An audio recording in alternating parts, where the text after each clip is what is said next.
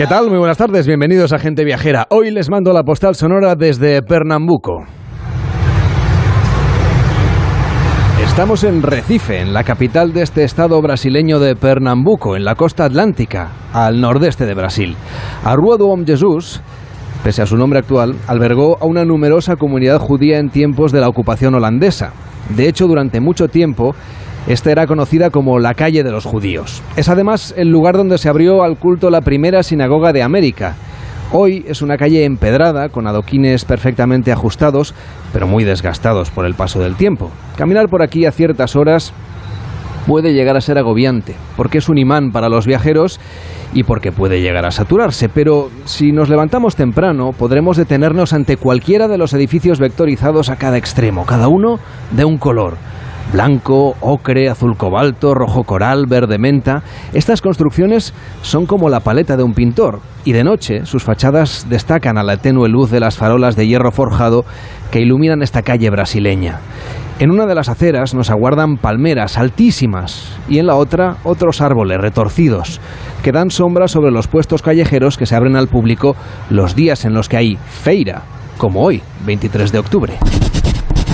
Desde esta animada calle brasileña, faltan unas horas en la hora local de Brasil para que abra esta feira de hoy, y que presume de ser la más bonita del país, les mando esta postal sonora para iniciar Gente Viajera.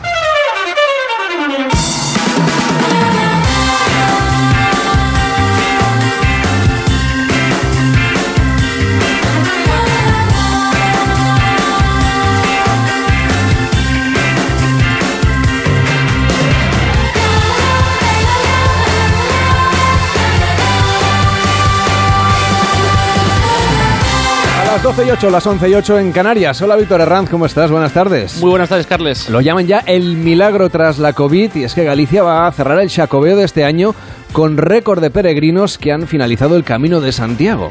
Así es, y aunque paso a paso y sin correr, pues vamos llegando al final del camino, hay mucha vida después del Chacobeo y esta tierra del apóstol deja las puertas abiertas a unos viajeros que van a seguir viajando y peregrinando, ya que han conseguido poner Galicia de moda. Destinos de calidad, sostenibles, no masificados, envueltos en naturaleza, desestacionalizados, donde la gastronomía se escribe con letras de oro entre el mar y la montaña, lleno de tesoros patrimoniales, de propuestas deportivas, culturales, tecnológicas, de festivales, musicales, en tren, en coche, en avión o a caballo, el 2023 se presenta como un gran año para Galicia. Pues ya podemos eh, firmar esta recuperación completa de los niveles prepandemia. Como decíamos, es un año muy bueno para el turismo de Galicia, que sigue batiendo récords tras casi un año de éxito de llegada de viajeros y de peregrinos, mientras siguen apostando pues, por un modelo turístico que está basado, ya lo saben, en la calidad, en la excelencia, que pone ahora su mirada en la sostenibilidad, una vez más como pioneros del sector y de eso queremos hablar hoy en Gente Viajera con Nava Castro, directora de Turismo de Galicia. ¿Cómo está? Buenas tardes. Hola, buenos días.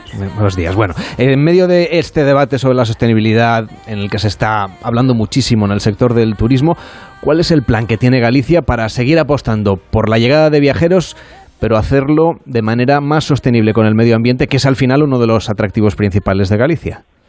Efectivamente, si tenemos en cuenta incluso el, primer motivo por el que el turista nos elige como destino es precisamente la naturaleza. Y tengo que recordar que eh, además de tener pues casi 1.700 kilómetros de costa, las 16 rías, 880 playas, 10.500 plazas de amarre, pues tenemos siete parques naturales, uno de ellos un parque nacional, las Sillas Atlánticas y Yacíes, siete reservas de la biosfera, representamos el 50% de la masa forestal de España, o sea que todo indica que la naturaleza pues nos rodea, ¿no? Y además de eso nos gusta eh, ser sostenibles, somos un, un destino pues no masificado, un destino tranquilo y de hecho, bueno, ya lo estábamos trabajando así, pero después de la pandemia pues se ha ratificado desde el momento que todos los nuevos turistas eh, tan, tan pronto pudieron salir de su casa, pues buscaban destinos como los nuestros, seguros, tranquilos, en espacios abiertos. Y Galicia es lo que está ofreciendo y por ello vamos a seguir trabajando en la sostenibilidad por encima de todo. Y estos planes Next Generation pues así también los estamos mm, mm, dedicando a ello y, las cifras pues nos lo ratifican. Hemos tenido un verano de récord histórico donde hablamos de más de dos millones de viajeros y casi 50, 5 eh, millones de pernotas O sea que, que en realidad eh, creemos que Galicia sí que hemos logrado, gracias al Chacobeo 21 y 22, porque sí que somos realistas, gracias al Chacobeo, eh, pues lo hemos puesto de moda, como decían ustedes, pues ese turismo de festivales, donde las actividades eh, pasaron más de 500 artistas desde mayo hasta finales de noviembre. Dentro de los retos del gobierno gallego, una vez concluya el Chacobeo 2021-22, el camino va a seguir, siguen llegando, por supuesto, peregrinos, aunque no sea año santo, pero tienen ustedes una apuesta muy importante por el turismo deportivo. ¿Qué prácticas deportivas o qué disciplinas cree usted que van a ser más atrayentes para este colectivo de viajeros? Bueno, pues todo lo que tiene que ver precisamente con el turismo náutico, además de todo también lo relacionado con la naturaleza, pues esas carreras rupestres o la mountain bike, donde tenemos también pues nuestros centros de BTT y, el ciclismo, por supuesto, todo aquello que permita eh, la orografía gallega pues el, el, hacer la práctica del deporte, pues como puede ser el piragüismo, el remo, el turismo náutico, la vela, el surf, el windsurf, eh, pues todo ello aquí en realidad se da muy bien. Desde luego que hay una práctica deportiva que es especialmente relevante en los últimos tiempos, que es la práctica del golf. Ustedes también están apostando justamente por este segmento, ¿verdad? Sí, sí, y de hecho ya tenemos un producto que le llamamos Galicia Destino Golf, que bueno, pues eh, el año pasado y este lo hemos también trabajado en colaboración con la España Verde. Llevamos 30 años dentro de la España Verde, las comunidades autónomas del norte, País Vasco, Cantabria, Asturias y nosotros, pero este año a mayores pues también hemos introducido a nuestros país vecino Portugal, donde también los campos de golf y trabajar conjuntamente. La, la frontera pues desde Berín Chávez, donde, donde hay también unos campos de golf estupendos, sí estamos apostando por la práctica de golf, que es ese contacto también eh, con la naturaleza y ese turismo tranquilo, ¿no? En la práctica de golf tienes que venir tranquilamente a disfrutar, al igual que cuando haces el camino. Este ha sido un año absolutamente de récord para el Chacobeo. En este año santo que hemos tenido doble, ¿no? 21-22, se han llegado, han llegado más peregrinos que nunca, se han sellado más credenciales, es decir, que estamos ante un auténtico éxito de este Chacobeo, pero la, peregrinación, como decíamos, continúa, ¿verdad? A partir del año siguiente, aunque no sea año santo. Sí, por supuesto. Bueno, ya, ya hemos superado la, cifra récord que habíamos eh, pues tenido en el año 2019 eh, la superamos ya en septiembre y ahora ya estamos hablando de más de 415.000 eh, peregrinos y peregrinas, pero de aquellos que recogen la Compostela. O sea que esperaremos cerrar un año de récord, sabiendo de sobra que no todo el mundo recoge la Compostela, es decir, el 30 o el 50% hay, hay más peregrinos que, que siguen disfrutando de la ruta, pero sin retirar la Compostela. Y por supuesto, eh, pero ya nos estamos preparando para el siguiente año santo. Nosotros trabajamos con una planificación. Estamos ya eh, pues elaborando el plan director del camino del año 21-27, porque el siguiente año santo es el 27, pero el año que viene también vamos a celebrar el 30 aniversario del primer gran año santo jacobeo, como fue en el año 93, y que queremos seguir también celebrando. El camino sigue existiendo y por ello tenemos ese plan director que quiere seguir mimando a, la ruta. Como digo yo, con el anterior plan director 15-21, pues ya hemos cubierto la pirámide de Maslow, ¿no? Las necesidades básicas en el propio camino están y ahora lo que nos queda pues es incluir esa sostenibilidad tanto social, medioambiental como económica dentro del propio camino y sobre todo teniendo muy en cuenta ese patrimonio natural y también el patrimonio cultural. Después de este año santo, como decíamos, tienen ustedes ese plan previsto para el año 27, pero no queríamos solamente hablar hoy del Camino de Santiago. Queremos hablar de otras apuestas estratégicas que estén ustedes desarrollando, que estén preparando desde Turismo de Galicia para los próximos años. ¿Hacia dónde van a centrar la atención cuando ya rebaje un poco esa imagino ese esfuerzo ¿no? que, que conlleva cada celebración de un año santo. Bueno, pues eh, en realidad estamos con la sostenibilidad. De hecho, eh, en colaboración con el clúster de turismo, pues hemos puesto eh, en funcionamiento el producto de en Galicia Destino Sostenible, donde todos aquellos alojamientos, establecimientos, servicios de, de turismo, pues que se alíen para crear ese producto. Además de ello, pues tenemos nuestra ruta de las camelias, ¿no? Que es algo que también nos singulariza y, y nos desestacionaliza, porque está desde mayo hasta, hasta septiembre eh, la camelia en flor y precisamente en verano pues no es cuando la tenemos eh, en flor. Y junto con ello pues también tenemos nuestro termalismo, que también es uno de los pilares básicos que queremos seguir desarrollando e impulsando. Somos la segunda región de Europa con más afloraciones termales. Eh, tenemos 300 y de ellas solo están aprovechadas por el momento 21, que son estos establecimientos balnearios que queremos seguir impulsando y también con el plan de sostenibilidad y, por supuesto, nuestras rutas del vino. Nuestras rutas del vino, que son estas cinco denominaciones de origen que se puede, si ahora que llega el AVE, pues si estamos la primera parada en Agudiña, podemos visitar la ruta del vino de Valdeorras con su colección de cuevas y o la ruta de Monterrey con su colección de lagares rupestres que tienen pues casi eh, más de mil años. Y por supuesto si ya eh, la, última parada es en Ourense llegando con el AVE pues tenemos para elegir la Ribeira Sacra con esa viticultura heroica y con esos eh, eh Balcanes ¿no? que, nos puede hacer eh, visitar tanto desde a través de un catamarán por los cañones como a través de, los miradores con dos visiones distintas de este paisaje único y o tenemos también la ruta del Ribeiro que, que está llena de esos eh, balnearios con el río Miño y por supuesto también que permite la práctica de periagüismo o de remo o disfrutar del turismo tranquilo. Y ya, por supuesto, las Rías Baixas, ¿no? que es en donde está y una de las más conocidas de nuestras rutas, pero que estamos trabajando en ello. Y también quieren preservar y, sobre todo, potenciar el paisaje de la Ribeira Sacra, por ejemplo, con ese pacto por la paisaje de la Ribeira Sacra, que también es uno de los activos que seguramente van a promocionar más en los próximos años.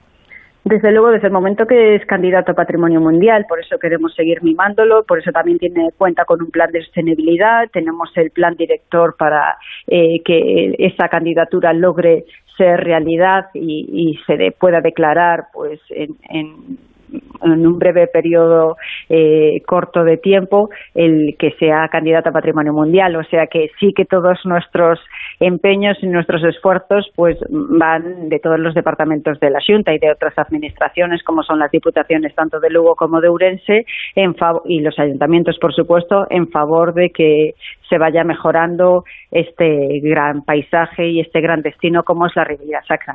Y desde luego hay muchas otras rutas. Tienen algunas novedades, hemos repasado alguna de ellas, como la ruta de las Mariñas, la ruta de los quesos. Es decir, que hay muchos incentivos diferentes. Se trata de buscar, ¿no? Da la sensación nuevas narrativas para mejorar las experiencias de los viajeros, para darles nuevas motivaciones y para inspirarles a que vuelvan a viajar a Galicia. Efectivamente, y que tenemos eh, pues en, si echamos un vistazo a nuestros trenes turísticos, pues ahí ya nos cuentan un poco de Galicia. Mm. Tenemos esas 13 rutas diferentes que se pueden recorrer y precisamente este año, pues el primero, eh, eh, uno de los de las novedades fueron las mariñas y otra de las novedades fue la ruta del queso. Pero ahí echándole una visión rápida, pues el viajero que nos quiera visitar puede ver lo que se ofrece en Galicia de una manera resumida y después, por supuesto, disfrutándola con, más tiempo, ¿no?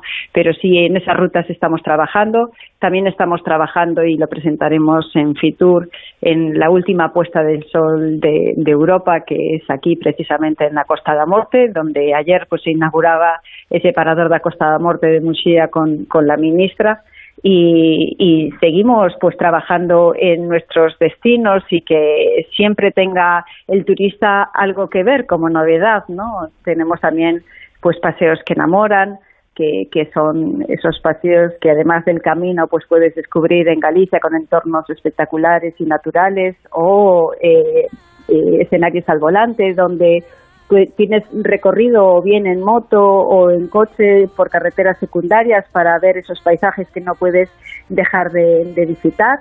O sea que cuando quieran, Galicia les espera con los brazos abiertos y, y, para que caminen también a Galicia. Camino de Galicia, hoy con Nava Castro, directora de Turismo de Galicia en Gente Viajera. Gracias por acompañarnos y que vaya bien. Muy buenas tardes, buena tarde. Muchísimas gracias a ustedes, buena tarde.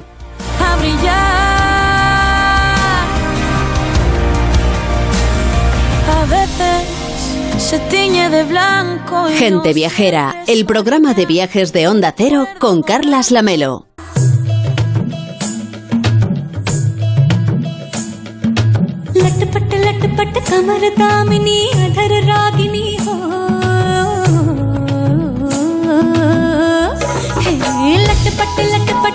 A las 12 y 21, las 11 y 21 en Canarias, vamos a hablar de viajes exóticos hoy con Enrique Domínguez Uceta, que hoy nos quiere llevar hasta un lugar muy especial y del que se habla poco, que ha encontrado él viajando por la India. El sitio se llama Fatehpur Skiti, a ver si lo digo bien, y dice que debería ser mucho más conocido, así que vamos a contribuir a ello. Hola Enrique, ¿cómo estás? Buenas tardes. Hola Carles, buenas tardes. Pues sí, voy a hablar de un lugar que realmente es una ciudad fantasma, es lo más parecido a las ciudades perdidas y encontradas por Indiana Jones, ciudades completas y abandonadas que han permanecido durante siglos olvidadas hasta que han salido de nuevo a la luz y que se pueden visitar. Es el caso más o menos de Fatehpur Sikri, una ciudad construida de una vez por voluntad de un emperador mogol que se construyó en tres años y fue abandonada pues menos de 20 años después. Cayó en el olvido, se conservó con la unidad con la que había sido concebida, de manera que hoy podemos verla tal como fue, sin que nuevos barrios añadidos o transformaciones hayan desfigurado su configuración inicial a mí me parece una verdadera maravilla, pero raramente se oye hablar de ella, a pesar de que no es nada difícil de ver porque está cerca de otros monumentos que visitan casi todos los que viajan a la India por primera vez. Eso suena a que no debe estar muy lejos del Taj Mahal, que es el monumento más admirado, más conocido y también más visitado de la India. Pues sí, en efecto, Fatehpur Sikri se encuentra en el estado de Uttar Pradesh, a solamente 40 kilómetros al oeste de Agra, que es donde se levanta el Taj Mahal. Eh, por carretera se tardan pues más o menos tres cuartos de hora, un poquito más en tren, pero merece la pena. Bueno, a mí me encanta viajar por esas carreteras de la India porque son un espectáculo continuo con camiones cruzándose, ciclistas, animales en la calzada, los buitres en el cielo esperando a ver si hay algún atropello y, y de repente cuando después de ese viaje pues aparecen los perfiles rojizos de Fatehpur Sikri, que fue la capital de Akbar, un asombroso emperador mogol del siglo XVI que a pesar de ser analfabeto logró construir alguno de los mejores edificios de la India. Y esta ciudad, que hoy está completamente vacía, pues fue el sueño de Akbar, que quiso crear una bella capital de paz, de sabiduría, dedicada al arte y a la religión, sin defensas militares. Lo hizo, la habitó durante poco más de 10 años y la abandonó tan bruscamente como la había empezado. En realidad la ciudad fue el sueño de un monarca convertido en realidad, fue una ciudad de diseño hecha totalmente a su gusto, como él quería. Como él quería, sí, se puede decir que fue un sueño arquitectónico, una ciudad ideal, hecha realidad, levantada en un lugar donde no había prácticamente nada, antes de que estuviera la ciudad. La idea de su fundador y de su único usuario, el emperador Akbar, fue construir una capital agradable y amplia donde tratar con lujo y con comodidad los asuntos de religión y de Estado, eh, dando espacio a las artes. Mm, por eso la instaló a menos de 40 kilómetros de Agra, donde la fortaleza sí que ofrecía un refugio en caso de peligro militar. Mm, la ciudad fue construida rápidamente a finales del siglo XVI. Es curioso porque se hizo prácticamente al mismo tiempo que nuestro monasterio del Escorial y sería la capital del imperio mogol durante 12 años, antes de mm, ser abandonada por la escasez de agua. Y milagrosamente, tras cuatro siglos de abandono, pues la ciudad sigue intacta, bien conservada, no deja de impresionar su tamaño, la belleza de los edificios y yo creo que se trata del más importante monumento del periodo mogol, al que mm, yo creo que solamente hace sombra con su perfección el Taj Mahal de Agra. Y la ciudad es interesante, pero también lo es la historia. La historia que quiero que nos compartas, que nos cuentes de ese emperador capaz de imaginar y de construir casi de la nada una nueva capital. Bueno, es algo que han hecho realmente muy pocos monarcas y yo creo que no se debería entrar en Fatehpur Sikri sin conocer algo más de la personalidad de, de, Akbar. Este emperador mogol era nieto de Babur, que fue el primero de la dinastía, fue soldado y artista, un político muy hábil, astuto en temas religiosos y matrimoniales y supo mantener la paz en su imperio. Es decir, que le correspondió un periodo de prosperidad, además protegió la arquitectura, la pintura, la música, comenzó a reinar a los 13 años, de manera que cuando decidió construir Fatehpur Sikri em, era un hombre de solamente 29 años, pero tenía ya 16 de experiencia en el gobierno. Y, por eso allí lo que hizo fue mm, buscar un ideal, una ciudad-palacio perfecta, surgida seguramente pues de la euforia, de la alegría por el nacimiento de su heredero, de Jahangir, a quien quería dejar un legado de, belleza.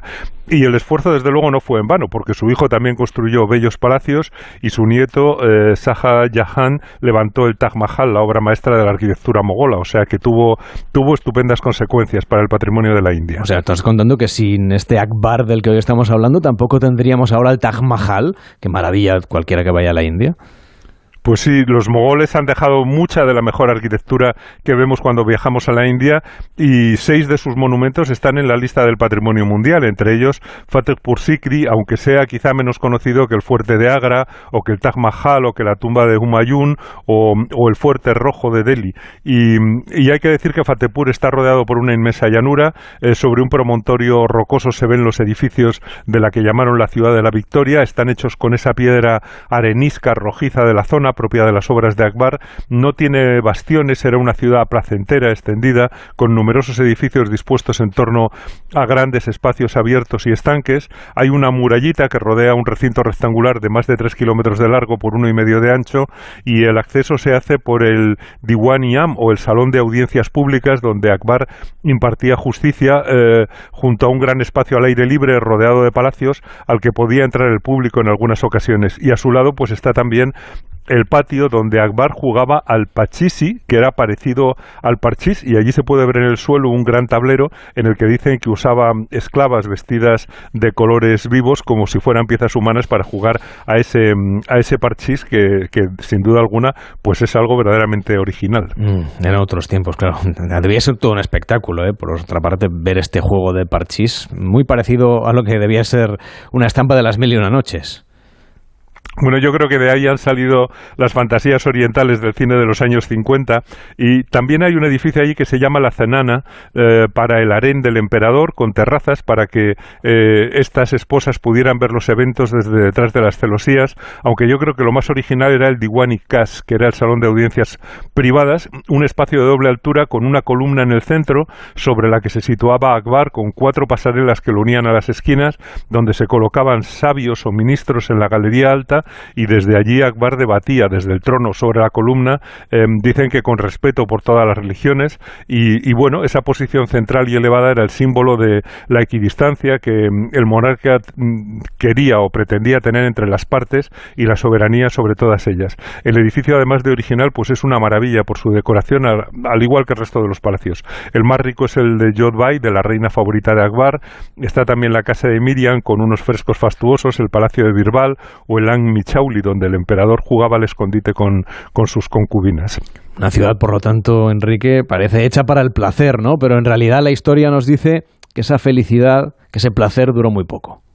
Bueno, todo, todo en Fatehpur parece irreal. Es inconcebible que se levantara en menos de tres años. Las obras se iniciaron en 1571, la ciudad se abandonó en 1585 y solamente fue capital imperial durante una docena de años. Y su, construcción absorbió todos los recursos del Estado, pero yo creo que el resultado valió la pena. Y aún nos falta por visitar la parte religiosa de la ciudad, entre vendedores, aguadores, algún encantador de serpientes, pues se llega a la gran mezquita que está también asomada a una gigantesca con la mole descomunal de la Bulan Darwaza, la puerta triunfal que hizo Akbar para conmemorar una victoria militar en el sur de la India y, allí hay una pequeña construcción de mármol blanco que guarda los restos de Salim Chisti, que era el místico que predijo a Akbar el nacimiento de su heredero y que propuso el lugar como emplazamiento de la capital. Es muy bonito porque en el interior del mausoleo es impresionante. Tiene unas luces tamizadas por celosías de mármol donde los musulmanes pues anudan todavía las hebras de lana mientras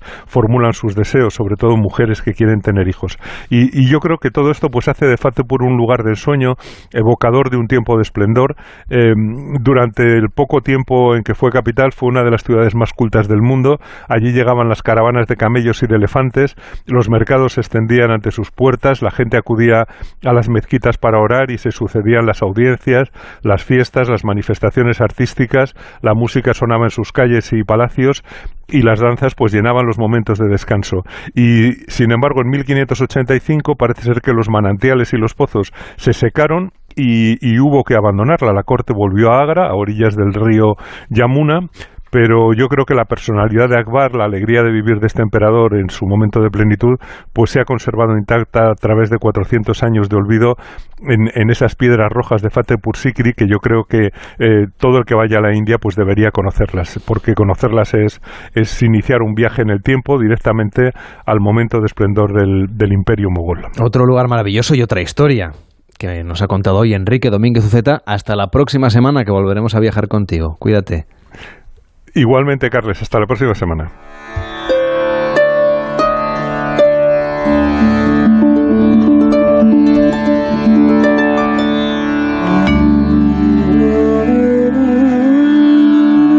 Seguimos por destinos exóticos, en este caso a petición de los oyentes. Saben que cada fin de semana prestamos atención a esos destinos que ustedes nos piden y eligen a la carta. Tienen un WhatsApp para mandarnos notas de voz, es el 699 464666 699 464666 Hola, soy Sergio de Madrid. Eh, el año pasado estuve haciendo una ruta en el Jordan Trail y la verdad es que fue una pasada. No sé si, bueno, me gustaría ver si tenéis alguna recomendación parecida, porque me ha fascinado Oriente Medio y, bueno, y soy un aficionado a perderme por, por cualquier camino. Muchas gracias y un saludo.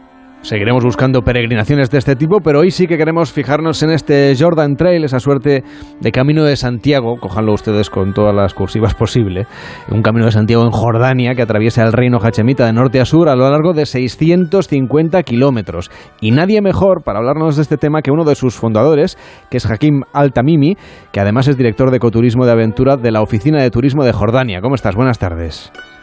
Muy buenas, buenas tardes. Bueno, que además estás ahí ahora mismo haciendo una acción también de carácter entre turístico y solidario.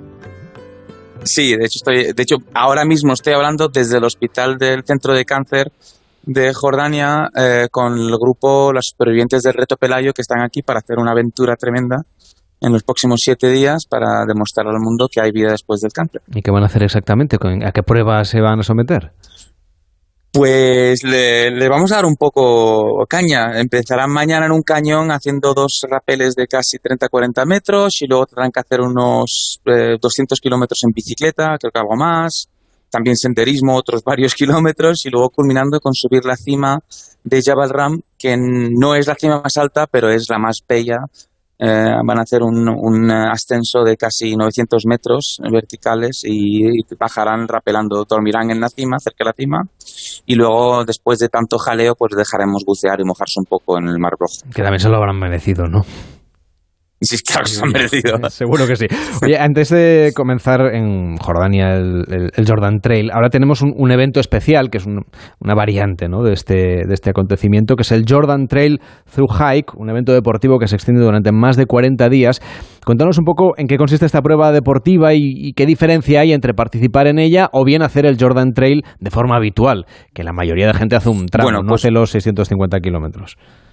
Claro, a ver, eh, eh, gracias por explicar eso. No hace falta que los, oyentes que se preguntan la cabeza que tienen de los 40 días pueden hacer un día, un fin de semana o, un tramo, igual que cuando haces cachos del Camino de Santiago.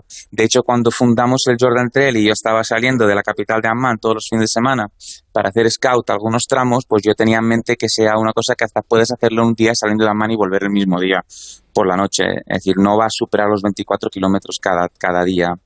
Eh, el Through Hike pues fue un evento que hemos creado eh, para apoyar a la Asociación del Jordan Trail, que es el organismo que está cuidando el trail, asegurándose de que los proveedores estén al nivel, de que la ruta siga siendo accesible, vía contactos con la gente local.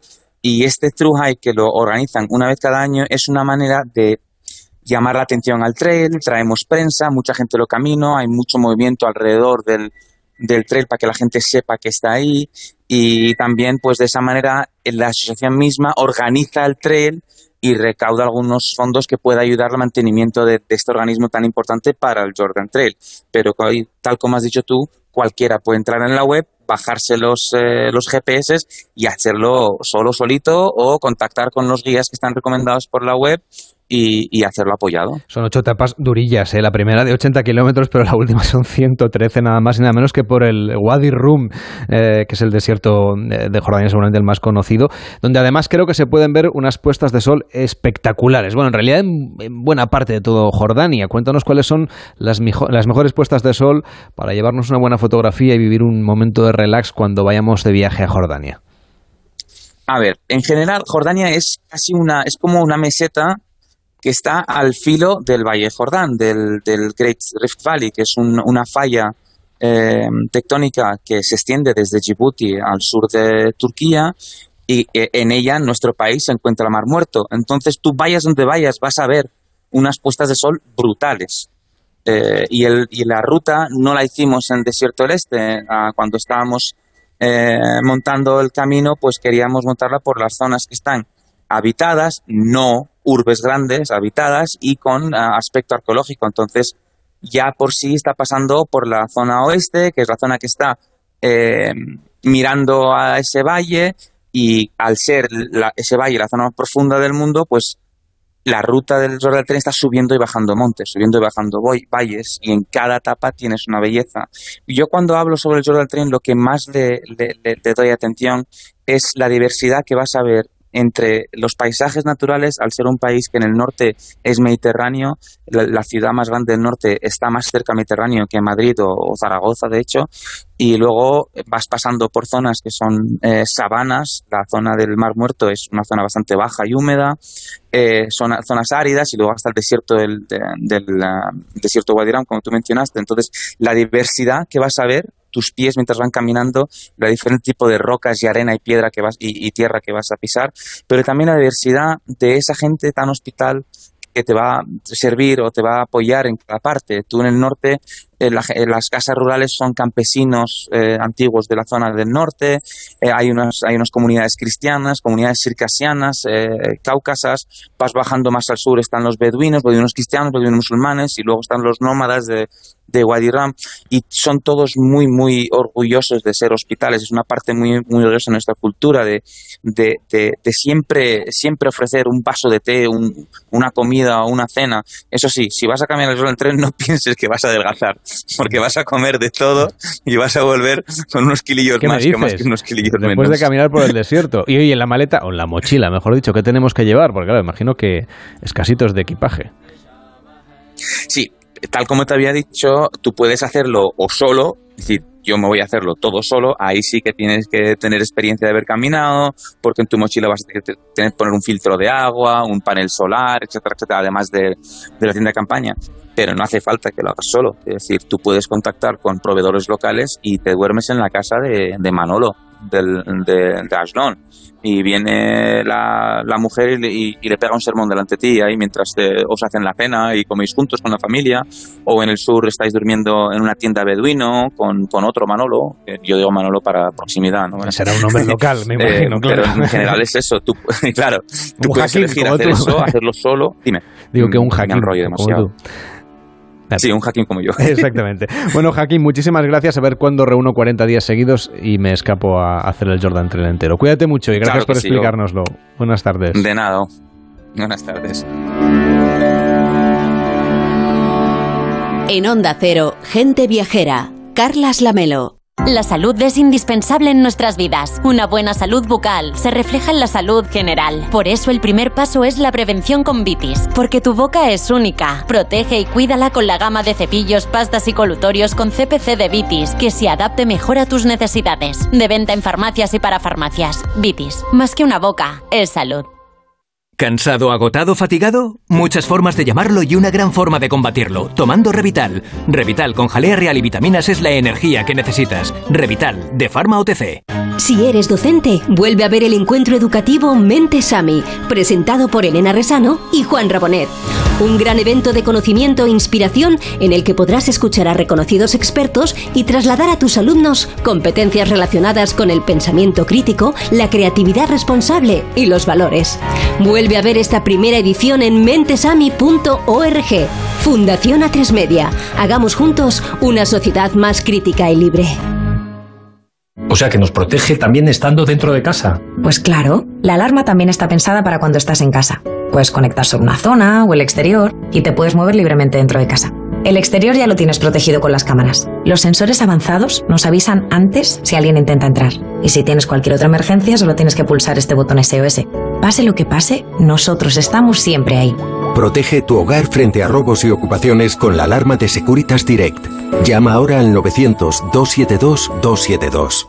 A partir de mañana, de lunes a viernes a las 7 de la tarde. Tenemos un plan para tus tardes, para hablar de todo lo que te interesa. Nos vemos mañana a las 7 en punto. Queremos ser tu mejor compañía. Y ahora son soles. Estreno mañana a las 7 de la tarde en Antena 3. La tele abierta. ¿Quieres mantener tus huesos en buen estado? Toma Flexium Articulaciones. Flexium contiene glucosamina para mantener huesos y articulaciones sanos y flexibles. Ah, y ahora dispones también de Flexium Crema. Flexium de Pharma OTC. Navidades, me hubiese perdido Navidades. Hacer una tortilla, una paella, haberme sentido abuelo. ¿Imaginas no haber vivido estos últimos 30 años? A las personas sin hogar, la calle les arrebata 30 años de esperanza de vida. Hazte socio en hogarsi.org para que nadie viva en la calle. Después de todo, llega un día en el que sientes la brisa del mar y la tranquilidad que te transmite. Te imaginas disfrutando de una gastronomía exquisita, de rutas y paisajes. Y te das cuenta de que estabas perdiendo el norte. Visita a Mariña Lucense. Vuelve a encontrar el norte. Gente Viajera, el programa de viajes de Onda Cero con Carlas Lamelo.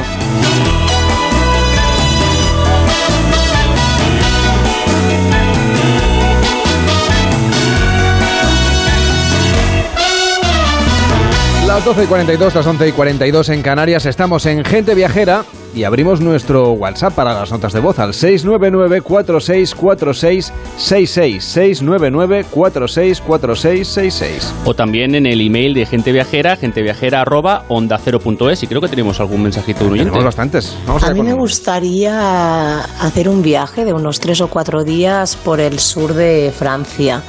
Ya que estuve pasando unos días en Narbona y estuve comiendo en el Gran Buffet y me gustaría repetir por aquella zona. Montpellier, Perpignan. Es la ilusión y el propósito de mi próximo viaje.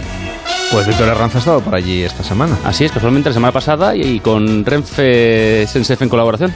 Pues nada, nos lo cuentas la próxima semana y así le explicamos al oyente qué ruta puede hacer por ese sur de Francia. Venga, perfecto. Cargado, pues ya saben, 699464666, el WhatsApp de gente viajera.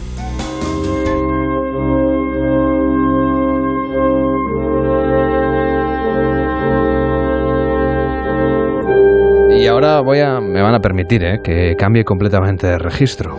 No es cierto, ángel de amor, que en esta apartada orilla más pura la luna brilla y se respira mejor. Este aura que vaga llena de los sencillos olores de las campesinas. Y ya deben saber de qué le vamos a hablar, lo han reconocido seguramente a la perfección. Es Don Juan, en la voz en este caso de Paco Raval, nada menos. Se avecina el Día de Todos los Santos y hay algo más tradicional en España en esta fecha que asistir a una función de Don Juan Tenorio. Pues la mayor representación del clásico de José Zorrilla al aire libre en España se celebra en Alcalá de Henares. La cita, que además es gratuita, será, por ejemplo, el próximo domingo 30, el lunes 31 de octubre, en cinco escenarios de la Huerta del Obispo. Nos acompaña María Aranguren, que es concejala de Cultura y Turismo del Ayuntamiento de Alcalá de Henares. ¿Cómo está? Buenas tardes. Buenas tardes, ¿qué tal? Hablamos de una fiesta de interés turístico nacional que presume de ser la mayor representación del Tenorio al aire libre. ¿Cuántas personas pueden ir a verla? Bueno, eh, tenemos calculado que en torno a unas mm, 30.000 personas pasan por el escenario, por los diferentes escenarios de la Huerta del Obispo para ver y disfrutar del Don Juan. En realidad es la mayor representación al aire libre del Don Juan y de cualquier otra obra de teatro en un entorno inigualable en el centro de Alcalá. Una actividad, desde luego, muy recomendable para, para venir a disfrutar a una ciudad patrimonio mundial que merece varias visitas a lo largo del año porque además hay varias excusas para venir siempre. El Don Juan de Alcalá se lleva representando ya desde 1984. Ahora, después de la pandemia, por fin se va a poder ver sin restricciones de nuevo. ¿Cómo va a ser ese tenorio alcalaíno, pues así de, de reencuentro con la normalidad?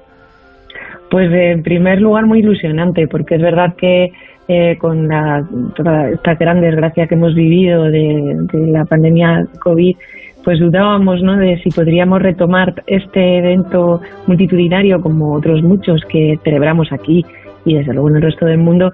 Y es una satisfacción pues eh, poder volver a esa normalidad eh, después de los últimos dos Don Juanes que hizo por cierto Ron Lala cada año el Don Juan es distinto eh, y este año seguro que lo vuelve a ser porque cada año hay una dirección distinta hay un elenco pues que aporta su visión y su saber eh, y todas las artes pues son muy grandes y, como digo diferentes. Por lo tanto ningún don Juan es igual eh, todos son eso sí de la mayor calidad artística y técnica y eso garantiza que sea como sea la representación sea la que sea la visión de, de la dirección eh, va a ser una experiencia única para, para poder disfrutarla y acercarse a esta, a esta obra tan tradicional. Entonces habrá mucha gente que repetirá, ¿no? Que vendrá años diferentes para ver propuestas un poco diferentes. Hay gente que viene todos los años a ver el Don Juan y desde luego los alcalainos vamos todos los años a ver el Don Juan. De hecho es eh, sobrecogedor de verdad, de muy emocionante ver tanta gente escuchando en silencio eh, a, los actores eh, y, no sé, siguiendo la obra, ¿no? En, en una representación teatral que más se parece a un concierto en el volumen de gente que hay en el recinto, eh, pero que desde luego no deja de ser pues eh, toda una puesta en escena eh, que es atractiva y que y que cada cada director cada directora ponen lo mejor de sí su visión para ellos me consta que es un reto tanto para toda la parte técnica y las dificultades que tiene eh, realizar un evento de estas características en la calle eh, y también para toda la parte eh, pues artística, ¿no? Porque pues quienes han sido desde luego Don Juan o Doña Inés, pero cualquier otro papel en la obra se llevan se llevan una sensación, se llevan al final no, no pueden comparar esta esta experiencia con, ninguna otra que desarrollen su labor profesional. La de este año va a ser un poco diferente, un poco moderna, muy actual, porque van a incorporarse imágenes de videomapping. Se, va, se van a poder ver imágenes proyectadas sobre fachadas, ¿no? Sí, va a haber flamenco eh, también, que eso es una, una cuestión que han introducido, que, que ha introducido Pepa Gamboa, la, la directora, y la versión eh, también esta, esta versión del espacio escénico que, que plantean. Y como digo que cada uno es hemos tenido don Juanes que se han eh, situado en el siglo XX ha habido otros que han tenido muchísima decoración eh, otros han sido pues eh, mucho más limpios eh, y este es por ejemplo uno de los que da eh, más importancia no tanto a la escenografía como, como a los propios actores, al vestuario, que son la escenografía, a la danza también, hay música, en fin, es una representación muy completa. Yo creo que eh, quien no ha venido a verlo eh, debería mm, conocerlo para, para poder opinar, porque de verdad, quien viene, ya te digo que suele repetir, de hecho, eh, hay una gran ocupación hotelera durante estos días en Alcalá eh, a causa del Don Juan. Entonces, eh, pues cuantos más adeptos tengamos y más amigos vengan a conocerlo, pues mejor, porque nosotros le, recibimos a todos con, con, los brazos abiertos. ¿Cómo va esa campaña para convertir esta celebración, que es una celebración de la cultura o del Don Juan, para convertirlo en fiesta de interés turístico internacional? Bueno, llevamos muy poquito, muy poquito tiempo como fiesta de interés turístico eh, nacional eh, hay que cumplir una serie de requisitos y vamos avanzando poco a poco. Entre otros, los requisitos es un requisito temporal. Tiene que haberse celebrado cinco ediciones después de la declaración de como fiesta nacional. Por lo tanto, ahí estamos tasados en el tiempo, pero sí, evidentemente, toda la parte de difusión a nivel internacional para que más allá de nuestro país conozcan esta tradición tan alcalaína eh, de representar el Don Juan Tenerio de José Zorrilla pues eh, estamos ahí implementando y trabajando para que en el tiempo eh, mejor posible, más corto posible, siempre teniendo en cuenta que tenemos esa eh, normativa que marca que tiene que pasar cinco años, pues y que ya fue en el 2018 hemos tenido la edición que no pudo celebrarse a causa de la, de la pandemia. Por lo tanto, en el momento en que se pueda, nosotros presentaremos el dossier para que nuestro Don Juan, esta fiesta tan arraigada en, en nuestra ciudad, pues se convierta en fiesta de interés turístico internacional, porque eso desde luego nos llena de orgullo. María Aranguren, concejala de Cultura y Turismo del Ayuntamiento de Alcalá de Henares. Gracias por estar en Gente Viajera. Que vaya muy bien. Hasta la próxima. Pues muchas gracias a vosotros y paséis muy buena tarde. Ese Don Juan de Alcalá se viene celebrando desde 1984 con la participación de nombres insignes de la escena teatral española como Juan Diego, Amparo Larrañaga, Fernando Guillén Cuervo o Maribel Verdú. Este año toman el relevo Candela Serrat y Daniel Muriel como Doña Inés y como Don Juan. Hola Daniel. O Don Juan, ¿cómo estás? Buenas tardes. Muy buenas, ¿cómo estáis? ¿Cómo os estáis preparando para la edición de este año? Pues bien, bien, nos estamos preparando con muchas ganas, con muchos nervios y con mucho trabajo porque parece que no, pero el Don Juan lleva mucho, mucho que hacer ahí. ¿eh? Sí, Impone, ¿no? Oye, va a ser una versión un poquito actualizada, ¿no? Con videomappings, con danza. ¿Cómo, cómo la Eh, vamos a poder seguir? Sí, bueno, eh, actualizada no sé si es, es la palabra, es decir, sigue siendo, sigue estando, sigue, siendo esa época, digamos. Sí es verdad que hay un pequeño tratamiento en alguna parte del texto, o sea, lo que se ha intentado es que, que se entienda un poco mejor, ¿no? Pero, pero igualmente usamos muchísimos arcaísmos de la época, o sea, es muy sutil lo que se está haciendo y es verdad, bueno, pues que hay, hay flamenco, hay mapping, pero el mapping es muy sutil. Yo creo que lo que le va a dar es una textura a todo y unas imágenes que, o sea, a lo que con todo esto lo que quiero decir es que no lo estamos trayendo a la actualidad ni mucho menos, sino que lo que estamos es Va a ser un. Don Juan tradicional, del que hay que ver en Eh, todos los bueno, el, el vestuario también es, es, es peculiar, pero es precioso. Entonces, yo creo que al final lo que, lo que se intenta cada año no es crear un show, es crear un show distinto cada año para que la gente lo disfrute y, y es verdad que este Don Juan no se ha visto, ¿no? Y, y yo creo que esa es la, la, la aportación bonita de cada uno. Y luego que, claro, los actores, aunque hay algunos que repiten, hay, hay gente en nuestro elenco que, que ya se ha hecho eh, siete Butarellis y, tres Avellanedas y ¿sabes? Es, es muy curioso.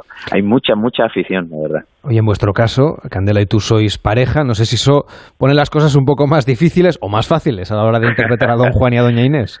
No, hombre, yo creo que, que, que los pone mucho más fácil. Primero porque para nosotros es un aliciente muy grande, ¿no? El poder el poder trabajar juntos, ya lo hemos hecho en varias ocasiones, nos conocimos trabajando juntos en, en una serie, en Seis Hermanas, luego hicimos Un marido ideal de Oscar Wilde y esta es nuestra tercera vez, ¿no? Y, y hay mucha química, claro, entonces ese Don Juan y esa Doña Inés eh, se miran muy especiales y, y es muy bonito para nosotros trabajar no desde otro lado nuestro nuestro amor nuestro cariño y trasladarlo a los personajes. Entonces yo creo que, que tiene un punto muy especial no Por cierto, eh, trabajar en un, en un montaje como este, tan tradicional, en una fecha tan significada, al final también es una oportunidad para hablar del teatro, para hablar de, de mucha gente que viaja, a veces un fin de semana, gente sobre todo que vive en provincias, ¿no? que va a la ciudad más grande, más cercana para ver una obra de teatro, o gente que sabiendo que es una tradición como esta, ir a ver el Tenorio, pues se acerca en este caso a, a- a Alcalá, para ver una tradición que ah, quizá hay una parte de la población que no sé si es del todo consciente, ¿no? porque parece que el Halloween se lo come todo en esa fecha.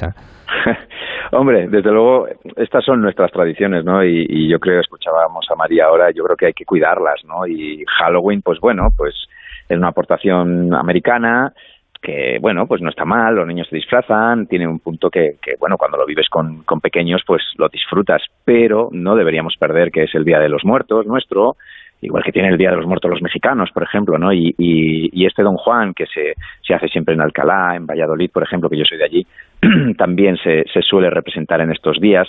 Estas pequeñas eh, cosas nuestras deberíamos cuidarlas muy mucho, ¿no? En este caso lo hacen, porque la verdad es que Alcalá se vuelca y, y los alcalaínos son los primeros que nos, nos contaban, pues dice, macho, es que yo mejor fui hace muchos años con mi primera novia, que ahora es mi mujer, y, ahora llevo a mis hijos. Y entonces es muy bonito para nosotros cada año, poco es, una especie de romería, ¿no? Para ellos.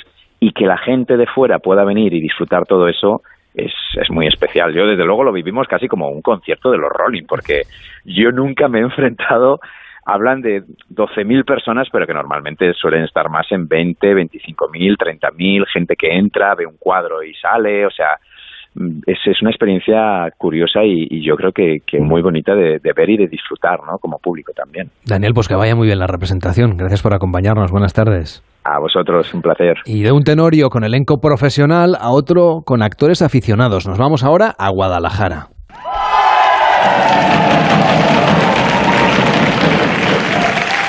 Gritan esos malditos. Pero mal rayo me parta si en concluyendo la carta no pagan caro sus gritos. ¡Buen carnaval! ¡Buen agosto para llenar la arquilla! Es el Tenorio Mendocino, que también es fiesta de interés turístico regional en este caso. Va a ser el próximo 30 y 31 de octubre, cuando llegue a su 32 edición. Lo organiza la Asociación Gentes de Guadalajara, que preside Felipe Sanz.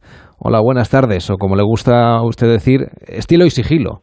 Eso es, buenas tardes y estilo y sigilo, o rito y mito también. Exactamente. ¿A qué hace alusión ese nombre del Tenorio Mendocino? Bien, pues el, Tenorio evidentemente a, la representación y mendocino es porque eh, la representación se lleva a cabo en seis escenarios que eh, son representativos o construidos en la época de la familia Mendoza aquí en Guadalajara. ¿Cuáles son esos escenarios? Cuéntenos un poco qué es lo que vamos a ver. Pues empezamos en la Plaza de Santa María con la concatedral, eh, donde eh, se desarrolla la, escena de la taberna del Laurel, la puesta y, todo el todo el entramado que después nos va a llevar a, la tragedia.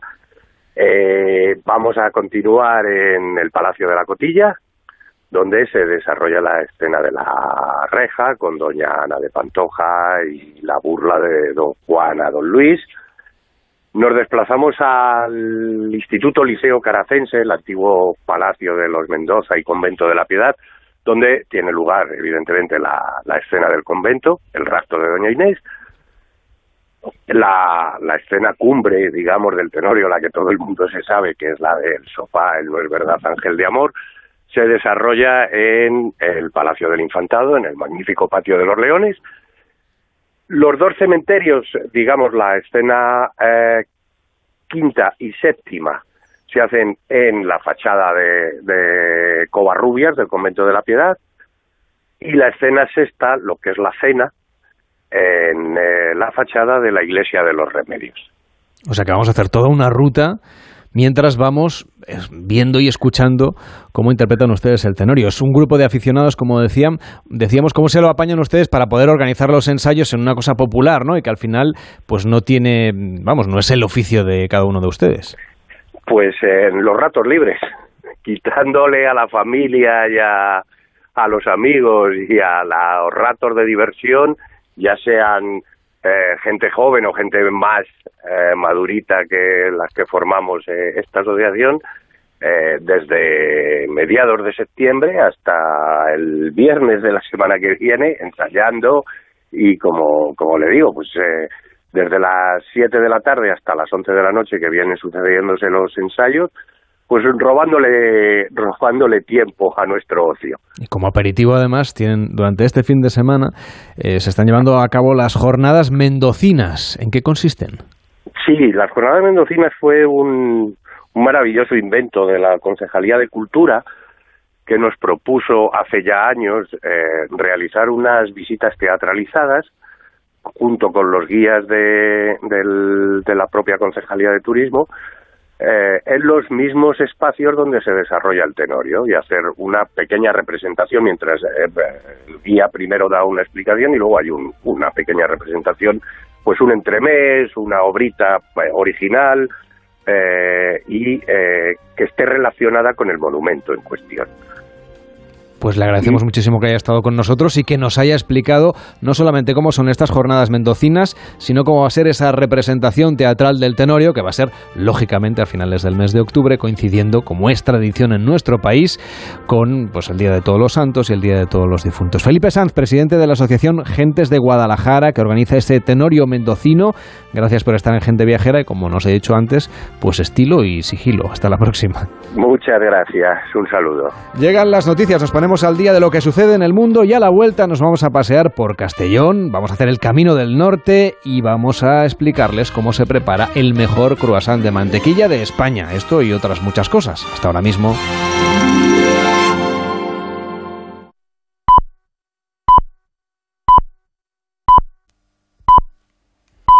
La una, mediodía en Canarias.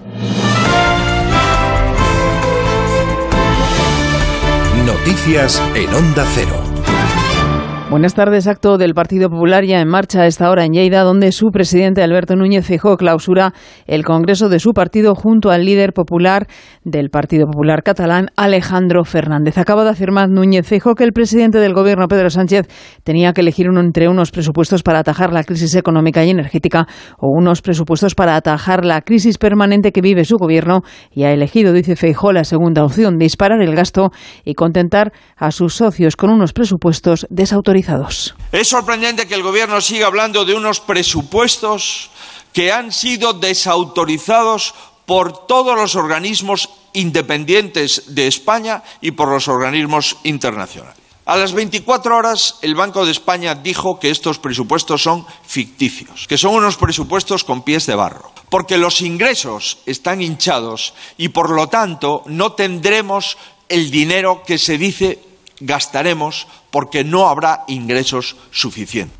Volvemos al Reino Unido para recabar más datos, además, sobre la confirmación que ya ha hecho pública el exministro británico de Economía, Rishi Sunak, sobre su candidatura a las primarias del Partido Conservador para sustituir a Liz Truss al frente de la formación en el poder y del gobierno del Reino Unido. Corresponsal en Londres, Celia Maza. El lo Rishi Sunak, quien quedó segundo en las primarias de verano y vaticinó que la drástica reducción de impuestos sería nefasto para la economía, como así sucedió, ha presentado oficialmente su candidatura para suceder a Liz Truss. Es el único que de momento ha conseguido más de los 100 avales necesarios para pasar a la siguiente fase por parte de las filas que siempre le han tenido como gran favorito. De momento, Boris Johnson sigue sin pronunciarse públicamente. Sus aliados aseguran que tiene los 100 avales, pero no hay cifras oficiales. El excéntrico político es el favorito de los afiliados, pero si para mañana no consigue la cifra mágica, será Sunak quien se convierta automáticamente en el próximo primer ministro. Y en China, la inesperada purga pública del expresidente Hu Jintao ha convulsionado la del Congreso del Partido Comunista de este país. Xi Jinping ha cimentado su ya enorme poder, perpetuándose un lustro más al frente del gigante asiático corresponsal en China, Laura Laplana. Xi Jinping ha sido reelegido como secretario general del Partido Comunista y en su cúspide solo hay miembros que se han mostrado fieles al líder en los últimos años. Tras la presentación del nuevo comité permanente, Xi ha señalado que tiene la intención de fortalecer el país. Ante los nuevos retos en este nuevo camino debemos permanecer en máxima alerta, mantener siempre la sobriedad y la prudencia y seguir adelante con la estricta y comprensible gobernanza del partido. Como han señalado varios analistas, en su década de mandato se ha transformado el partido hacia un modelo más individualista centrado en su propia figura. Con un tercer mandato tan consolidado, sus aliados en el comité permanente también ascenderían. Li Qian, ahora número dos del partido, es probable que se convierta en primer ministro en marzo. Sin embargo, como se esperaba, la nueva alineación no incluye un claro sucesor de Xi Jinping.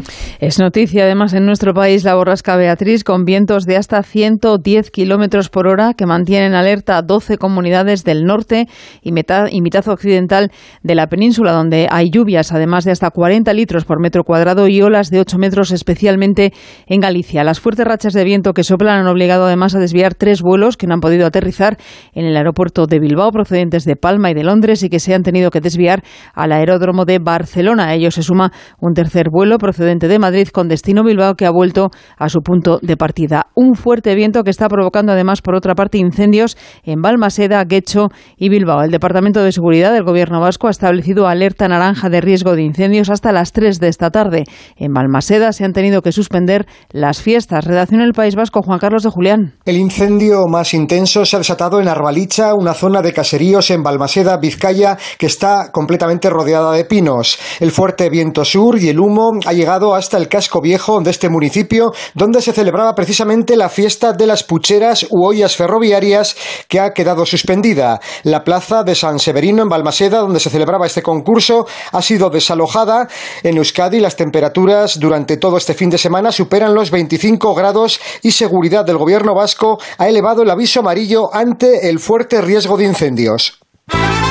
Deportes, En menos de una hora comienza el partido español Elche, trascendente de cara a la lucha por eludir el descenso. El español es decimosexto con nueve puntos, colista el Elche con tres. Los entrenadores Diego Martínez y Jorge Almirón. Creo que el equipo ha merecido más puntos de los que tiene. De una forma, la digo de una forma clara y contundente. Ahora esa no es nuestra realidad. La fiabilidad defensiva es como la salud. Solo te preocupas por ella cuando no la tienes. Y cuando la tienes, pues parece que se desprecia ¿no? en el mundo del fútbol. Creo que nos hemos crecido. Tenemos que sumar. Eh, lo importante es mostrar que estamos, que seguimos siendo competitivos, que somos un equipo serio y estos partidos, claro que son decisivos todos, todos los que llegan ahora hasta el parón van a ser decisivos. A las 9 de la noche, Barcelona Athletic de Bilbao, segundo es el Barça, seis puntos del Real Madrid, del técnico Xavi. Siempre hay tensión. Es el Barça, ¿no? tienes que ser muy competitivo, tienes que ganar. Hay expectativas muy, muy, muy grandes y muy altas esta temporada y hay que seguir. Viene otro gran equipo que es el Athletic rival muy intenso, rival muy físico, que nos va a poner las cosas muy, muy complicadas, ¿no? Entonces hay que generar esas sensaciones que generamos el día del Villarreal. A las cuatro y cuarto, Betis Atlético de Madrid, a las seis y media, Girona Osasuna y Villarreal Almería. Jugados ayer, Real Madrid 3, Sevilla 1, Rayo Vallecano 5, Cádiz 1, Valladolid 1, Real Sociedad 0 y Valencia 1, Mallorca 2. En la quinta jornada de la Liga Endesa de Baloncesto, dos partidos en juego, mediados ambos. El segundo cuarto, Barcelona 19, Tenerife 17 y Betis 28, Girona 31. Por la tarde, Basconia Real Madrid, Obradoiro Valencia y Juventud Unicaja. Esto del repaso a toda la actualidad de la jornada a partir de las 2 de la tarde, la una en Canarias, en una nueva edición de Noticias Fin de Semana con Juan Diego Guerrero. Puntual siempre esa información en nuestra página web ondacero.es. Continúan con Gente Viajera y Carlas Lamelo. Para descubrir el apasionante mundo de los animales. Tengamos un poquito presente a estos animales pobrecitos que no cuesta nada poner el alféizar de la ventana un recipiente con agua. Ya es muy importante que tengamos a nuestro animal de compañía bien tratado, bien prevenido. Consulta y resuelve tus dudas en Como el perro y el gato. Podéis mandar lo que os apetezca, consultas, dudas, opiniones, lo que queráis. Línea abierta. Los animales son agradecidos por naturaleza. Como el perro y el gato, con Carlos Rodríguez. Sábados a las 3 de la tarde, domingos a las 2 y media y siempre que quieras en la app y en la web de Onda Cero. Patrocinado por Menforsan, los especialistas en cuidados, higiene y cosmética natural para las mascotas. Te mereces esta radio. Onda Cero, tu radio.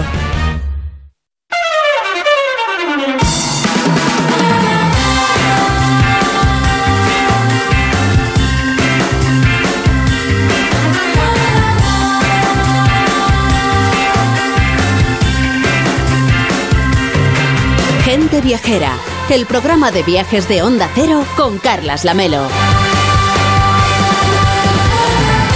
La 1 y 7, las 12 y 7 en Canarias. Hola Ramón Villero, ¿cómo estás? Hola Carles, buenos días. Nos vamos a ir a Castellón porque, aunque mucha gente piensa que es sinónimo de playa, como Ramón no se ha traído ni el bañador ni la toalla, Ramón, vamos a buscarte un plan alternativo, ¿te parece? Me parece fantástico. Bueno, pues eh, no en vano, es muy conocida la costa de Azahar, es fabulosa por sus bellos arenales, por sus calas con encacto, pero quizá no todo el mundo sabe que, a pesar de ser costera, Castellón es la segunda provincia más montañosa de España. Y como estamos en el esplendor del otoño, pues les vamos a invitar a conocer algunos de sus senderos. Nos acompaña José Martí, que es presidente de la Diputación de Castellón. ¿Cómo está? Muy buenas tardes. Hola, hola, ¿qué tal? Buenas tardes. Buenas. Bueno, este año se, han cumplido, se ha cumplido el 200 aniversario de la Diputación de Castellón y han querido renovar el compromiso de esta institución pública para seguir estando pues, a lo del conjunto de ayuntamientos, también poniendo el foco de manera muy especial en los pequeños municipios. ¿De qué manera van a seguir ustedes apoyando a los consistorios para aumentar esa cartera de servicios que tanto necesitan? Pues sí, sí, nosotros eh, hemos nos ha servido el 200 aniversario, como dices muy bien. Por un lado, eh, para que históricamente se conozcan nuestros orígenes. Yo hablo de lo que llamo la legitimidad de origen, ¿no? Las diputaciones nacen ni más ni menos que con la Constitución de Cádiz, con la con la PEPA, ¿no? La viva la PEPA, que es una constitución ya eh, liberal que que intenta también aproximar el, el poder a la ciudadanía y precisamente apoyándonos en, esa legitimidad de origen estamos trabajando día a día para que esa legitimidad de origen sea también legitimidad de ejercicio, ¿no? Eh, como decías muy bien, las diputaciones son esos ayuntamientos de ayuntamientos, pero sobre todo ayuntamientos de ayuntamientos de pueblos eh, pequeños en, en, nuestro país y también aquí en Castellón existe la gran fragmentación municipal. Tenemos muchos pueblos pero a nadie le gusta que le toquen su pueblo y todos reivindicamos ¿no? nuestro, nuestro pueblo. Por eso a esos pueblos hay que darles servicios, hay que darles autonomía y ahí, ahí estamos la Diputación de Castellón. ¿Y qué papel juegan exactamente las diputaciones y en concreto la de Castellón en el desarrollo turístico, por ejemplo, de su provincia? Pues sí, vamos, un, un papel fundamental. Un papel fundamental porque eh, nosotros tenemos un, un patronato, el patronato provincial de, de turismo que quiere realzar ¿no? y, y sacar todas las, las posibilidades que yo pienso que aún no, no se han sacado suficientemente de nuestra provincia. Yo siempre digo que, que tenemos una provincia realmente realmente única, ¿no? Eh, porque aunamos eso, ¿no? Aunamos esas costas que tenemos, el Mediterráneo, eh, nuestro nuestro clima, pero tenemos a pocos kilómetros tenemos también el interior. Nosotros somos y muchas veces eso se desconoce eh, la segunda provincia más montañosa de, España y entonces tenemos un interior un interior precioso y, que y que aún es desconocido y está a una distancia muy muy corta y un y un interior con buenas infraestructuras. Nosotros también desde la Diputación apostamos eh, continuamente por, por las carreteras, porque esas carreteras que lleguen a pueblos eh, pequeños pues eh, estén infraestructuralmente pues bien bien dotadas. Y, y eso me parece que nos da muchas muchas posibilidades. Eh, ese patronato ese patronato de, turismo ha apostado por ejemplo por Castellón Ruta del Sabor que es toda una línea estratégica de, de aunar por un lado el producto primario el producto eh, que, que tenemos aquí en la en la provincia eh, y que pasa por buenos aceites, tenemos un aceite espléndido, ¿no? También por buenos vinos que cada vez estamos desarrollando más por, por la trufa, que sabes que tiene unas grandes posibilidades eh, gastronómicas, por no hablar ya de lo que se conoce también de hortalizas, ¿no? La cachofa de Benicarlo es, es O, es denominación de origen, y ahora precisamente eh, la semana pasada estuvimos en Dijon eh, en, la, en un congreso europeo de cofradías gastronómicas y le dieron un premio al mejor festival europeo. Y, y entonces eh, todo, todo ese producto primario, ese buen producto eh, agrícola y ganadero que, que tenemos, lo, lo aunamos con el ámbito de la, de la restauración, con los restaurantes que tenemos a lo largo y ancho de la provincia, que hay también en la costa, pero tenemos grandes eh, y muy buenos restaurantes en el interior. Este fin de semana, precisamente, estamos haciendo en Benicarló un gran eh, evento gastronómico. Entonces, ese, esa apuesta por la gastronomía, que sabes que tiene cada vez mucha más fuerza, es uno de nuestros elementos eh, esenciales. Y, y, con eso también todo eh, lo que se puede entender como ese turismo de, de experiencia, que nosotros también lo queremos ligar mucho con, con la con la actividad ciclista. Eh, eh, con el Cycling Castellón, ¿no? Con ese plan efectivamente, que efectivamente. Sabes, sabes que también no hay, hay mucha gente que, que le gusta disfrutar de la bicicleta en el aspecto deportivo, por supuesto, pero también ¿no? en, el, en, el, en el aspecto turístico. Y ahí tenemos también una apuesta eh, importante, sí. Desde luego hay festivales, como nos decía, este Festival Gastronómico del Bicentenario que está teniendo lugar este fin de semana en Benicarló. Hay puntos de encuentro vinculados con el sector del turismo deportivo, cada vez más importante.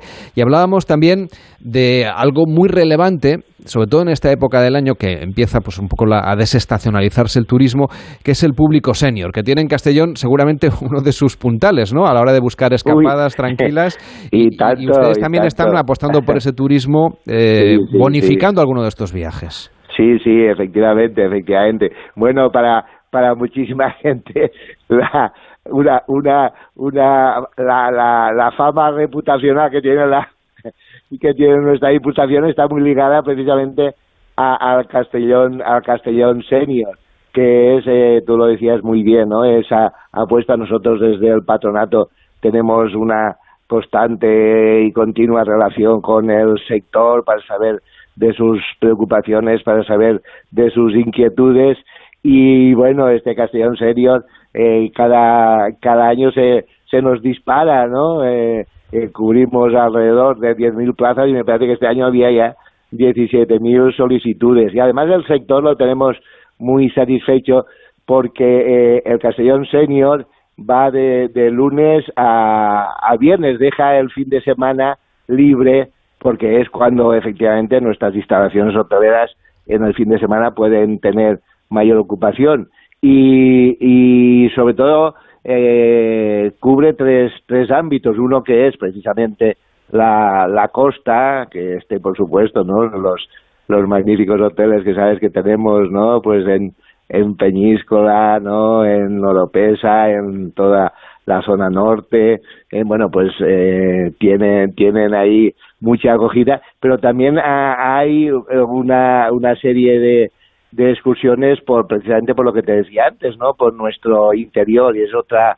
línea de conocimiento de nuestro rico patrimonio que tiene el interior de nuestra provincia y después el de el de termalismo, ¿no? entonces recoge esos tres ámbitos y, y, a mí siempre me hace gracia porque realmente las, nuestros mayores dicen, uy, pero si si nos cuesta más si nos cuesta más barato ir al Castellón Seniors que quedarnos en casa, ¿no?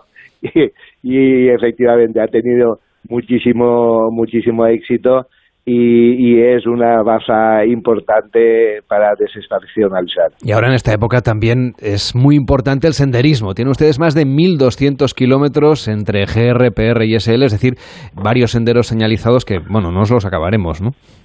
Pues sí, no, precisamente en, la línea que, que, te decía anteriormente, ¿no? De, conocimiento de este magnífico interior de nuestra nuestra provincia, ¿no? Pues eh, tenemos toda la zona de sports, eh, en Maestral, ¿no? En Morella, San Mateo, ¿no? Toda aquella zona que es preciosa y, y que, quizá es, es, de por sí y, por razones obvias eh, más conocidas, pero después yo, por ejemplo, soy alcalde de y te y, estamos estoy ahora aquí precisamente en fiesta yo soy alcalde de un pueblecito de Suera, de un pueblecito de la Sierra de Espadán y la Sierra de Espadán tiene una eh, una riqueza natural eh, magnífica, ¿no? Y entonces pues también nos hemos volcado en hacer senderos para que se conozca esa Sierra de Espadán, ¿no? El Alto Mijares, el Palancia, eh, tenemos ese interior y qué mejor que conocerlo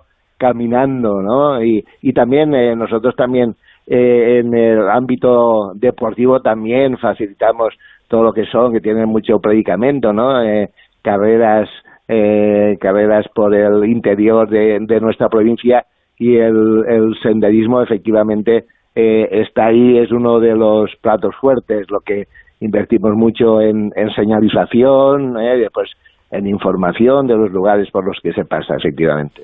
Pues le agradecemos muchísimo que haya estado hoy con nosotros José Martí, que es además de alcalde de Sueras, también filósofo, por cierto, y presidente de la Diputación de Castellón. Gracias y mira, si, si, me permites, me, me ha hecho mucha ilusión que me, que me llamarais, porque, bueno, sabes que ya casi toca a su fin la, la legislatura, ¿eh? que, eh, en mayo. En mayo son las... Pero cuando yo entré, entré de presidente la primera entrevista que, que hice fue precisamente con vuestro programa, con gente viajera. ¿eh? Me acuerdo que estabais entonces en, en Peñíscola y mm. me parece que fue un, un, un 29 de, de junio, precisamente el día, el día de, de San Pedro, y empecé mi periplo de presidente con, con vosotros y así encantado de nuevo de poder hablar con pues vosotros. Ha sido un gusto charlar con usted. De aquí a mayo tenemos tiempo ¿eh? de volver a hablar. No a ver, a ver si es verdad. Cuídese mucho, que vaya bien. Buenas tardes. Buenas tardes. Carlas Lamelo, gente viajera.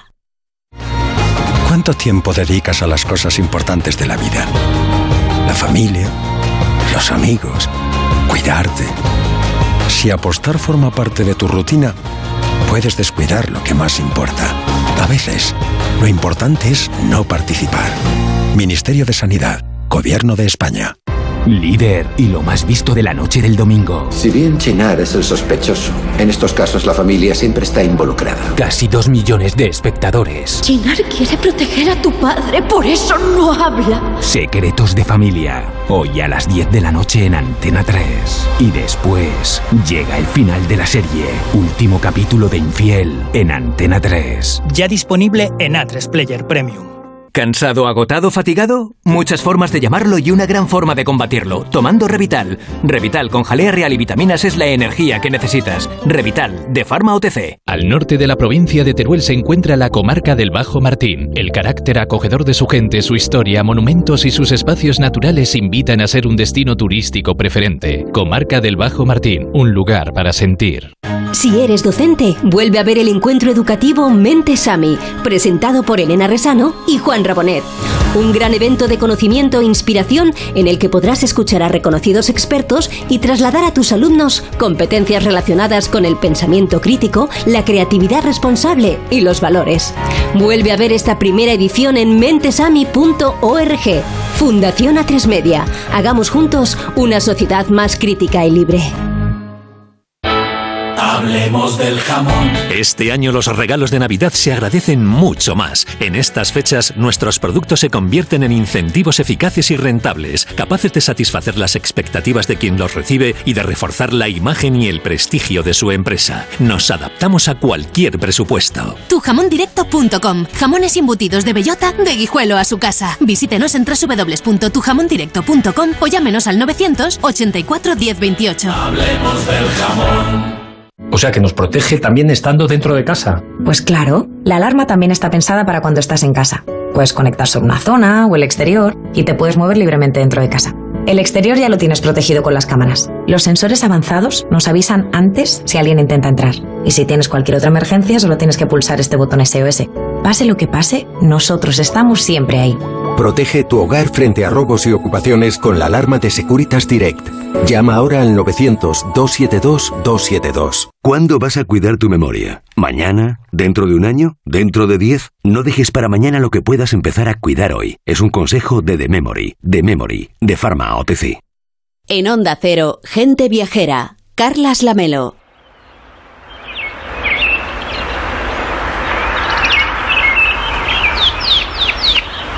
Y como hemos dicho que Ramón Villero no llevaba bañador, lo que sí que llevaba son botas de montaña y yo también me he puesto las mías.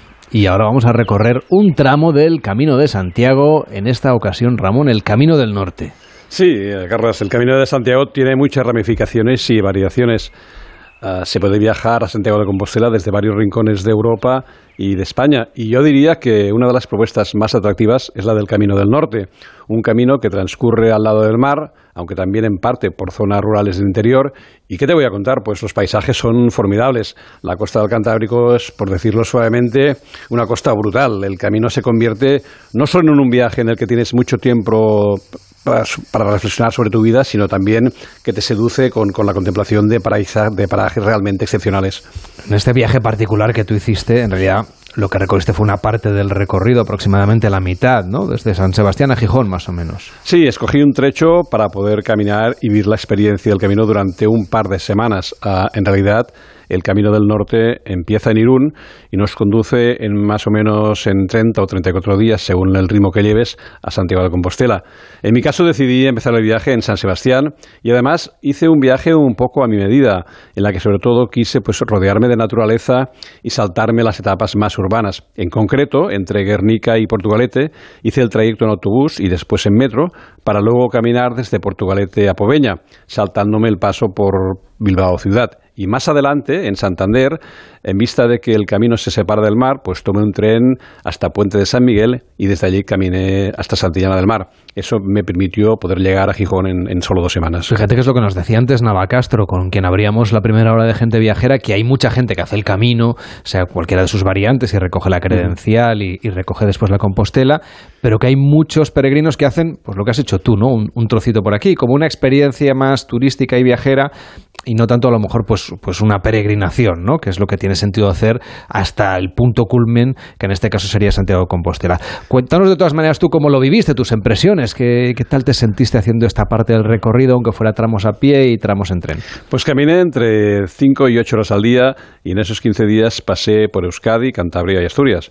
Como te decía, mi periplo empezó en San Sebastián, pero sin pernoctar en la ciudad. De hecho, pasé mi primera noche en el Montigueldo, con esta vista casi aérea y preciosa de San Sebastián, ideal para empezar el viaje. En Euskadi, la mezcla entre mar y montaña, entre paisajes de azul y el mundo rural, es realmente apasionante. Después de las primeras etapas bordeando el mar, le siguen tres etapas por el interior de la comunidad que son una verdadera delicia. Hace un par de días, mientras preparaba mi intervención, leí y escogí algunos fragmentos de mi diario, el diario que muchas personas escriben en el camino. Y el primer día, al llegar a Zarauz, escribía Pienso que todavía es temprano. La tarde transcurre de la misma manera, lenta y precisa. Me sobran las horas. ¡Qué delicia! Era casi, casi un adelanto de lo que iba a vivir en el camino. Luego la ruta del norte abandona la costa y se adentra en el Monte Vasco y permite ver un mundo rural que en parte se está perdiendo. Ves hermosos caseríos y otros abandonados. Más adelante, antes de llegar a Guernica, hay caminos de ribera, paisajes de arroyos, robles, hayas, abetos y fresnos. Entre dos caminos veo una enorme pintada en color, en color amarillo, el color de las indicaciones, flechas y conchas del Camino de Santiago. Se podía leer Free Your Mind, y en realidad es así, libera tu mente, suéltala, déjala que busque su espacio mientras caminas. O sea que te dio para reflexionar y para cambiar un poquito. Oye, sí, desde luego. El viaje continuó, nos decías, por Cantabria y por Asturias. Sí, lo que más me... Hiciste lo que es la España verde, vamos. Sí, sí, lo que más me sorprendió de las comunidades de Cantabria y Asturias fue sobre todo la amplitud de las playas, de esos paisajes que con la marea baja te dejan una extensión de terreno por la que caminas kilómetros y kilómetros.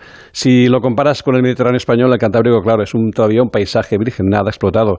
Pequeño pequeños pueblos salpican el paisaje, muy a menudo al final de playas extensísimas por las que has caminado durante muchas horas. La vida tiene un aire más tranquilo, más sosegado y la naturaleza es la verdadera protagonista. Las playas de Laredo y entre Santoña y Noja, el trayecto por las dunas de Somo o el cruce en barca hasta Santander son, son increíbles experiencias que vale la pena vivir. Más adelante encuentras pueblos tan bonitos e históricos como Santillana de Mar, uno de los más bonitos de España, o, Comillas y su modernismo, para luego seguir por San Vicente la Barquera, la, maravillosa Cobreces, Hoyambres, Llanes y sus playas y acantilados, Riva de Sella, la inmensa playa de Vega y luego ya Lastres, Villaviciosa y Gijón. Realmente el escenario es magnífico y cada uno de esos municipios pues que te acabo de nombrar da para, para un programa entero. Oye, tal y como explicas tú, escogiste una manera diferente de hacer este camino, imagino que también en los alojamientos. Sí, en realidad el camino es sobre todo eso, ¿no? esas horas en las que caminas solo y en el que tú eres casi nada y todo se magnifica y se hace grande a tu alrededor. Citro, antes de, de hablarte de los alojamientos, un otro ejemplo extraído de mi diario. En una de las etapas, después de cuatro horas, me siento a un lado del camino y me como una naranja que esa mañana me han dado en el hostal. Una naranja normal y corriente, Carlos, y que sin embargo ahora me sabe como la mejor naranja del mundo. La he sorbido y deleitado hasta el último gajo. Y en cuanto, a, en cuanto al alojamiento, es cierto que decidí actuar sobre la marcha y programarme un poco un viaje a mi medida huyendo de lo de siempre. ¿Por qué no? Puedes ir a albergues, pensiones, hostales y hoteles. La elección depende de ti y de tu presupuesto. Obviamente el camino del norte no está tan transitado como el francés. Yo opté por buscarme hostales y pensiones cuando llegaba al destino. En el Camino del Norte hay menos peregrinos y lo cierto es que está bien nutrido de albergues, así que también es una buena opción. Otro tema interesante se refiere a la gente que conocerás. Puede ser mucha, poca, dependerá siempre de ti, de tu manera de ser, de tu destino como la vida misma. Y es verdad que conocía gente, pero también opté, al menos durante las etapas, por caminar solo. Para mí hacer el camino es una especie de meditación. Y hablo textualmente, dejar correr los pensamientos y dejarlos fluir mientras iba caminando. Meditaba mientras caminaba, concentrándome en mi respiración, sin ser demasiado severo conmigo mismo. De esta manera hay momentos en que te olvidas de todo. Estás simplemente ahí, disfrutando de la belleza, de la intensidad de la vida que te entra por los poros de la piel y se manifiesta en unos paisajes sublimes. Oye, me quedo con esa recomendación recomendación de ir caminando con la conciencia de la respiración, por ejemplo, pero danos otros consejos para quien quiera hacer este camino a la manera de Ramón Villero. Bueno, pues sobre todo lo más importante creo yo es siempre el calzado. Si llevamos el calzado adecuado, unas buenas zapatillas de trekking, tienes gran parte del éxito del viaje asegurado. Así pues, calzado cómodo y obviamente usado. No compres unas zapatillas de trekking nuevas y las pongas el primer día, porque al segundo día te van a doler los pies. Y luego calcetines de travesía.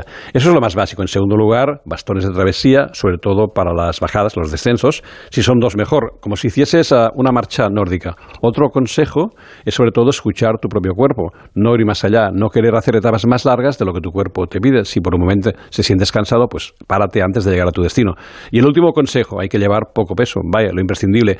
Aligerar el peso es vital. Hay cosas que llevas que no valen la pena. ¿Llevas un super botiquín? De acuerdo, pero no hace falta tanto. Hay, hay farmacias en casi todas las partes. Luego lo mismo sucede con la ropa. Pues poca ropa. Linterna. ¿Vas a llevar un móvil? ¿Para qué quieres una linterna si tienes el móvil? Ordenador, tampoco. Utiliza el mismo móvil. O sea que, por, vamos, lo que nos pides es eh, más que austeridad. Aligerar, aligerar el máximo lo que es el peso, ¿no? Oye, más consejos que puedas compartir con la gente viajera? Ah, pues sí, decir que más allá del móvil, llevar una pequeña libreta en el bolsillo puede ser muy útil. Sirve para anotar aquello que piensas sobre la marcha y que de esta manera pues quedará grabado en tus páginas y en tu conciencia. Estamos de acuerdo en que viajar es una buena manera de conocerse, no cabe duda, pero escribir resulta altamente aconsejable. Y acabo con una cita textual de mi diario extraído del Camino del Norte. Lo que no escribes por pereza ahora, por misión nunca lo escribirás. La frase nunca será la misma, la idea se transformará o tal vez desaparecerá por los laberintos de la memoria para no regresar nunca más. Es decir, si haces el camino y lo escribes, siempre retornará nítido en tu memoria. Oye, Ramón, ¿desayunabas bien antes de cada etapa? Pues sí, mira que no acostumbro a desayunar, pero en cambio, no, no, acostumbro de los, durante, los días normales, no, no, desayuno, pero haciendo el camino a Santiago, obviamente sí, porque luego había que caminar un buen trecho. Eso es porque no has probado el mejor croissant de España.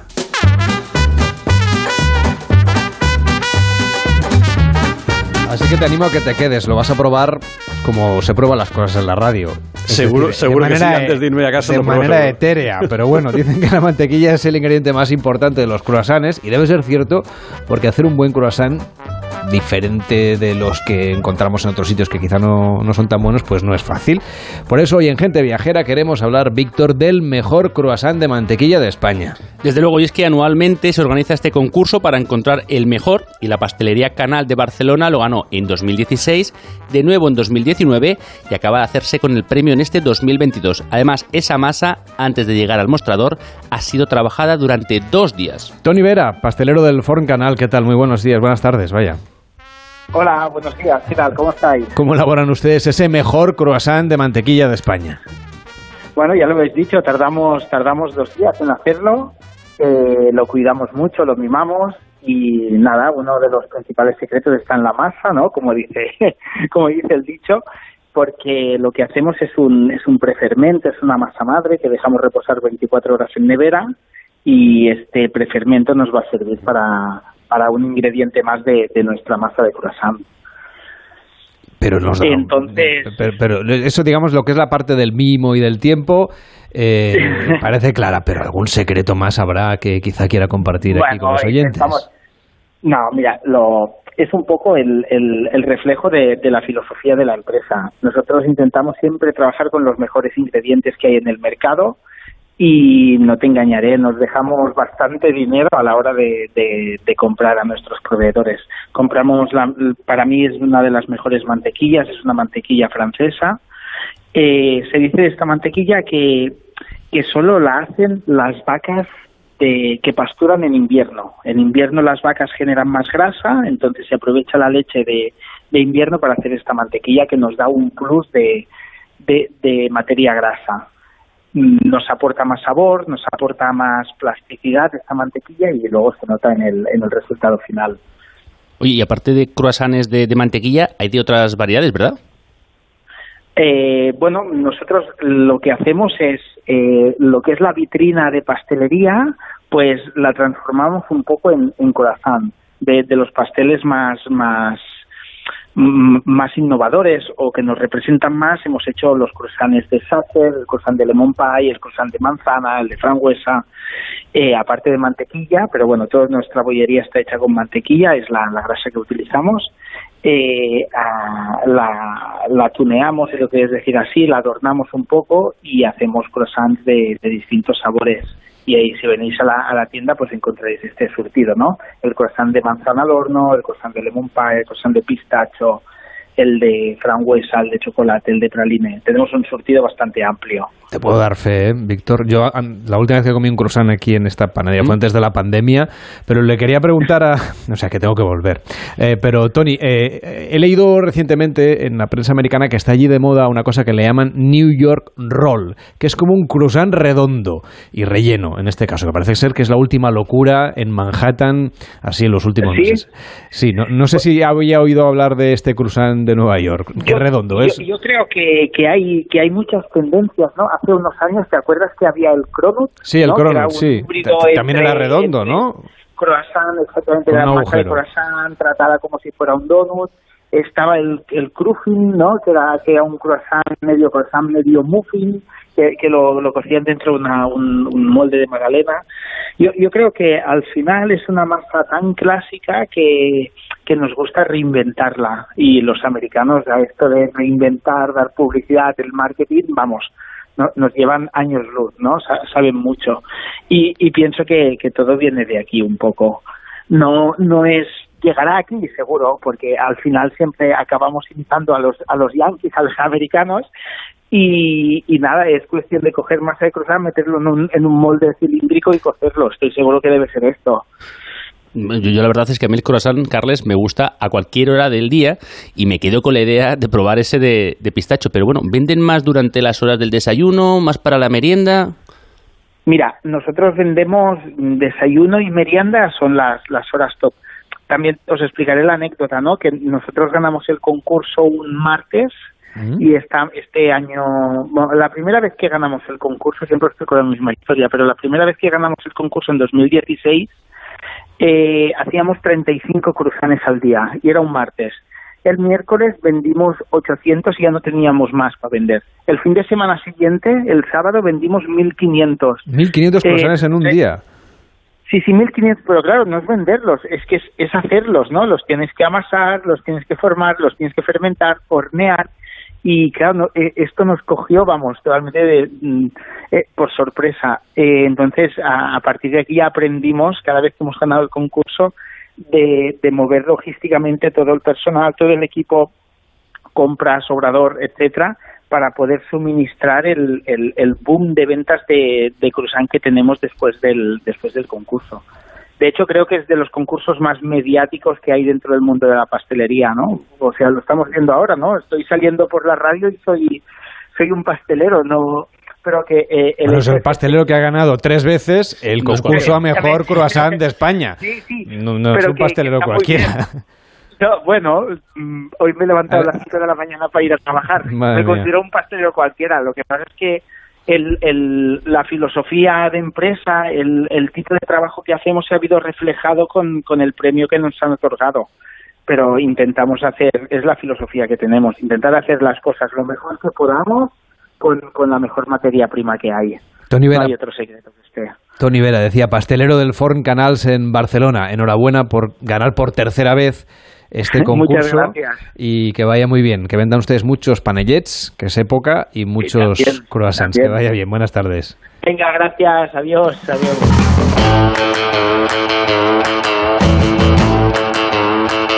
Los oyentes de Gente Viajera nos pueden mandar croissants si quieren, pero sobre todo notas de voz, sobre todo notas de voz de WhatsApp. Yo veo aquí a Ramón Villero que se ha quedado decepcionado porque le he dicho antes que iba a probar el croissant como en la radio y eso es sonido. Claro, es sonido de croissant. Yo pensaba que el croissant estaba, estaba en el estudio. Ni siquiera el aroma. Tendrás que subir a la calle Aribau y llegar. Pues vale, casi me viene de camino. ¿eh? Pues podría, podría sabes, pues de la aparca y te compras un croissant. Te acompaño, ¿eh?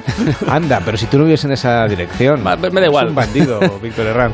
699 464666 el WhatsApp de Gente Viajera 699464666 para pedirnos destinos a la carta. Ya saben que es la mejor manera pues para pedirnos también lugares de los que ustedes quieran hablar, cosas que quieran hacer y todo lo que a ustedes les interese. O que también nos cuente sus experiencias en destinos, en restaurantes, en sitios que les han gustado, donde poder ir en estas navidades, pues todas aquellas ideas también en el, en el email de Gente Viajera, en genteviajera.onda0.es. La comunidad de la Gente Viajera 699 464666. Una pausa en Gente Viajera y a la vuelta nos vamos a Bilbao. En Onda Cero, Gente Viajera, Carlas Lamelo. Navidades, me hubiese perdido Navidades. Hacer una tortilla, una paella, haberme sentido abuelo. ¿Imaginas no haber vivido estos últimos 30 años? A las personas sin hogar, la calle les arrebata 30 años de esperanza de vida. Hazte socio en hogarsi.org para que nadie viva en la calle.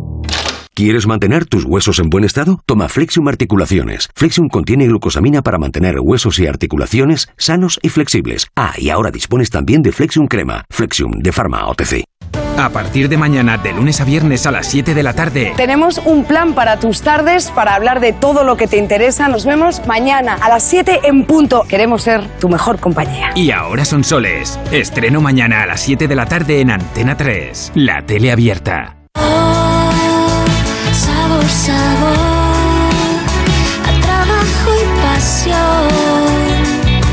El sabor de nuestra carne de cerdo de capa blanca es el sabor de la tradición, el compromiso sostenible y el esfuerzo de todas las personas que hay detrás. Interpork, saborea lo nuestro.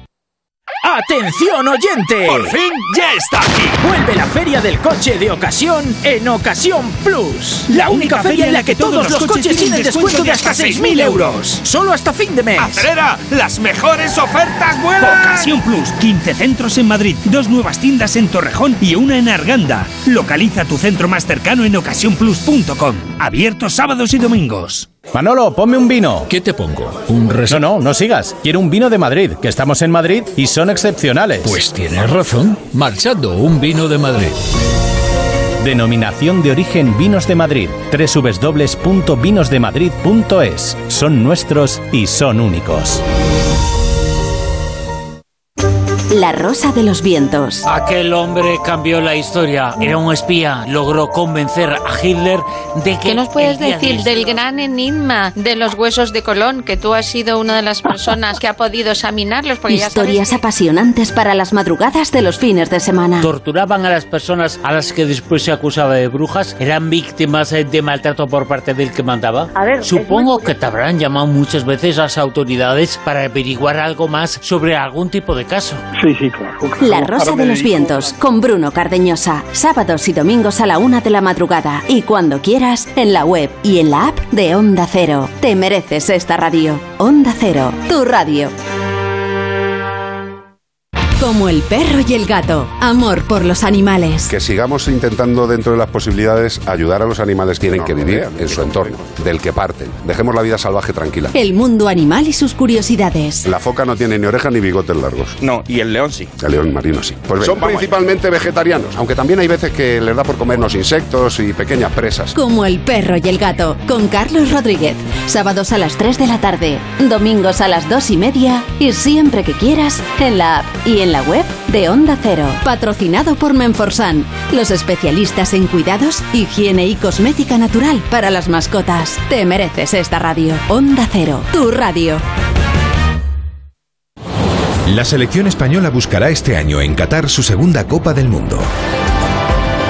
El equipo fue conocido como la Furia Española, rememorando el saqueo de Amberes y la participación del equipo español en los Juegos Olímpicos de 1920 en esta ciudad belga. En los últimos años, y debido también al cambio de estilo de juego, se le llama simplemente La Roja. Fue Luis Aragonés en su brillante etapa como seleccionador nacional entre 2004 y 2008 el que bautizó a la selección como La Roja por el color de su camiseta. Este año viviremos en Radio Estadio todos los partidos del Mundial de Qatar. Hasta entonces, vive cada fin de semana el mejor fútbol con Edu García. Súbete al tren de Radio Estadio y no te pierdas ningún partido.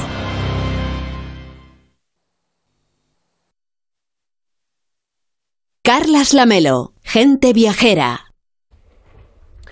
Vamos a viajar en el tiempo, en concreto al 18 de octubre de 1997. Porque ya tienes ahora la chapa, ahí tienes la chapa de titanio que está ya en la mitad de ellas abolladas y todo. A mí cada vez me gusta más. Al principio dije, vaya matoste, ¿qué es esto? Pero ahora resulta que, que me va gustando un poco más. Pues me gusta, pues que, pues eso, que está hecho en Bilbao. Pues efectivamente, en Bilbao, a la orilla de la ría, se inauguraba el Museo Guggenheim. Al principio a la gente no le gustaba mucho, pero en realidad era un prodigio arquitectónico hecho de titanio y firmado por el arquitecto Frangheri.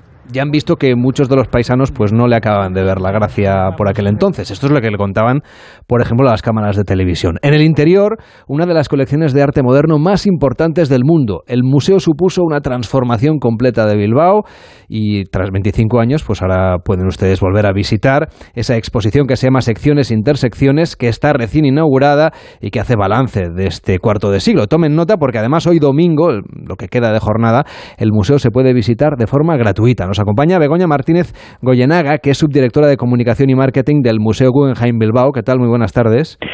Muy bien, buenas tardes, encantada de saludarte. Felicidades por el aniversario. Muchísimas gracias.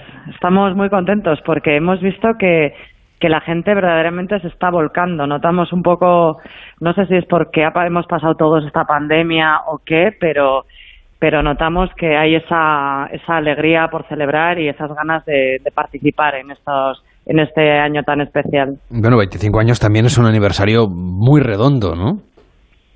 Sí, es un aniversario mm, de 25, que es como que ya la, la mayoría de edad ya la tenemos. Mm. Y además eh, estamos muy contentos porque porque vemos que este interés y esta capacidad de atracción que tenía el museo desde sus orígenes eh, sigue sigue tan tan fuerte como siempre y que después de todos estos meses tan malos que hemos pasado todos pues hemos notado un poco esas ganas de, de volver y de y de seguir disfrutando de la cultura y del arte con lo cual pues eh, somos como optimistas no Ustedes tienen un, un enorme, ese museo tiene un enorme impacto económico en el País Vasco, pero ¿cómo era el Bilbao anterior al Guggenheim? Hemos hecho un poco una pincelada al principio, pero es verdad que ha sido un motor de transformación de la ciudad.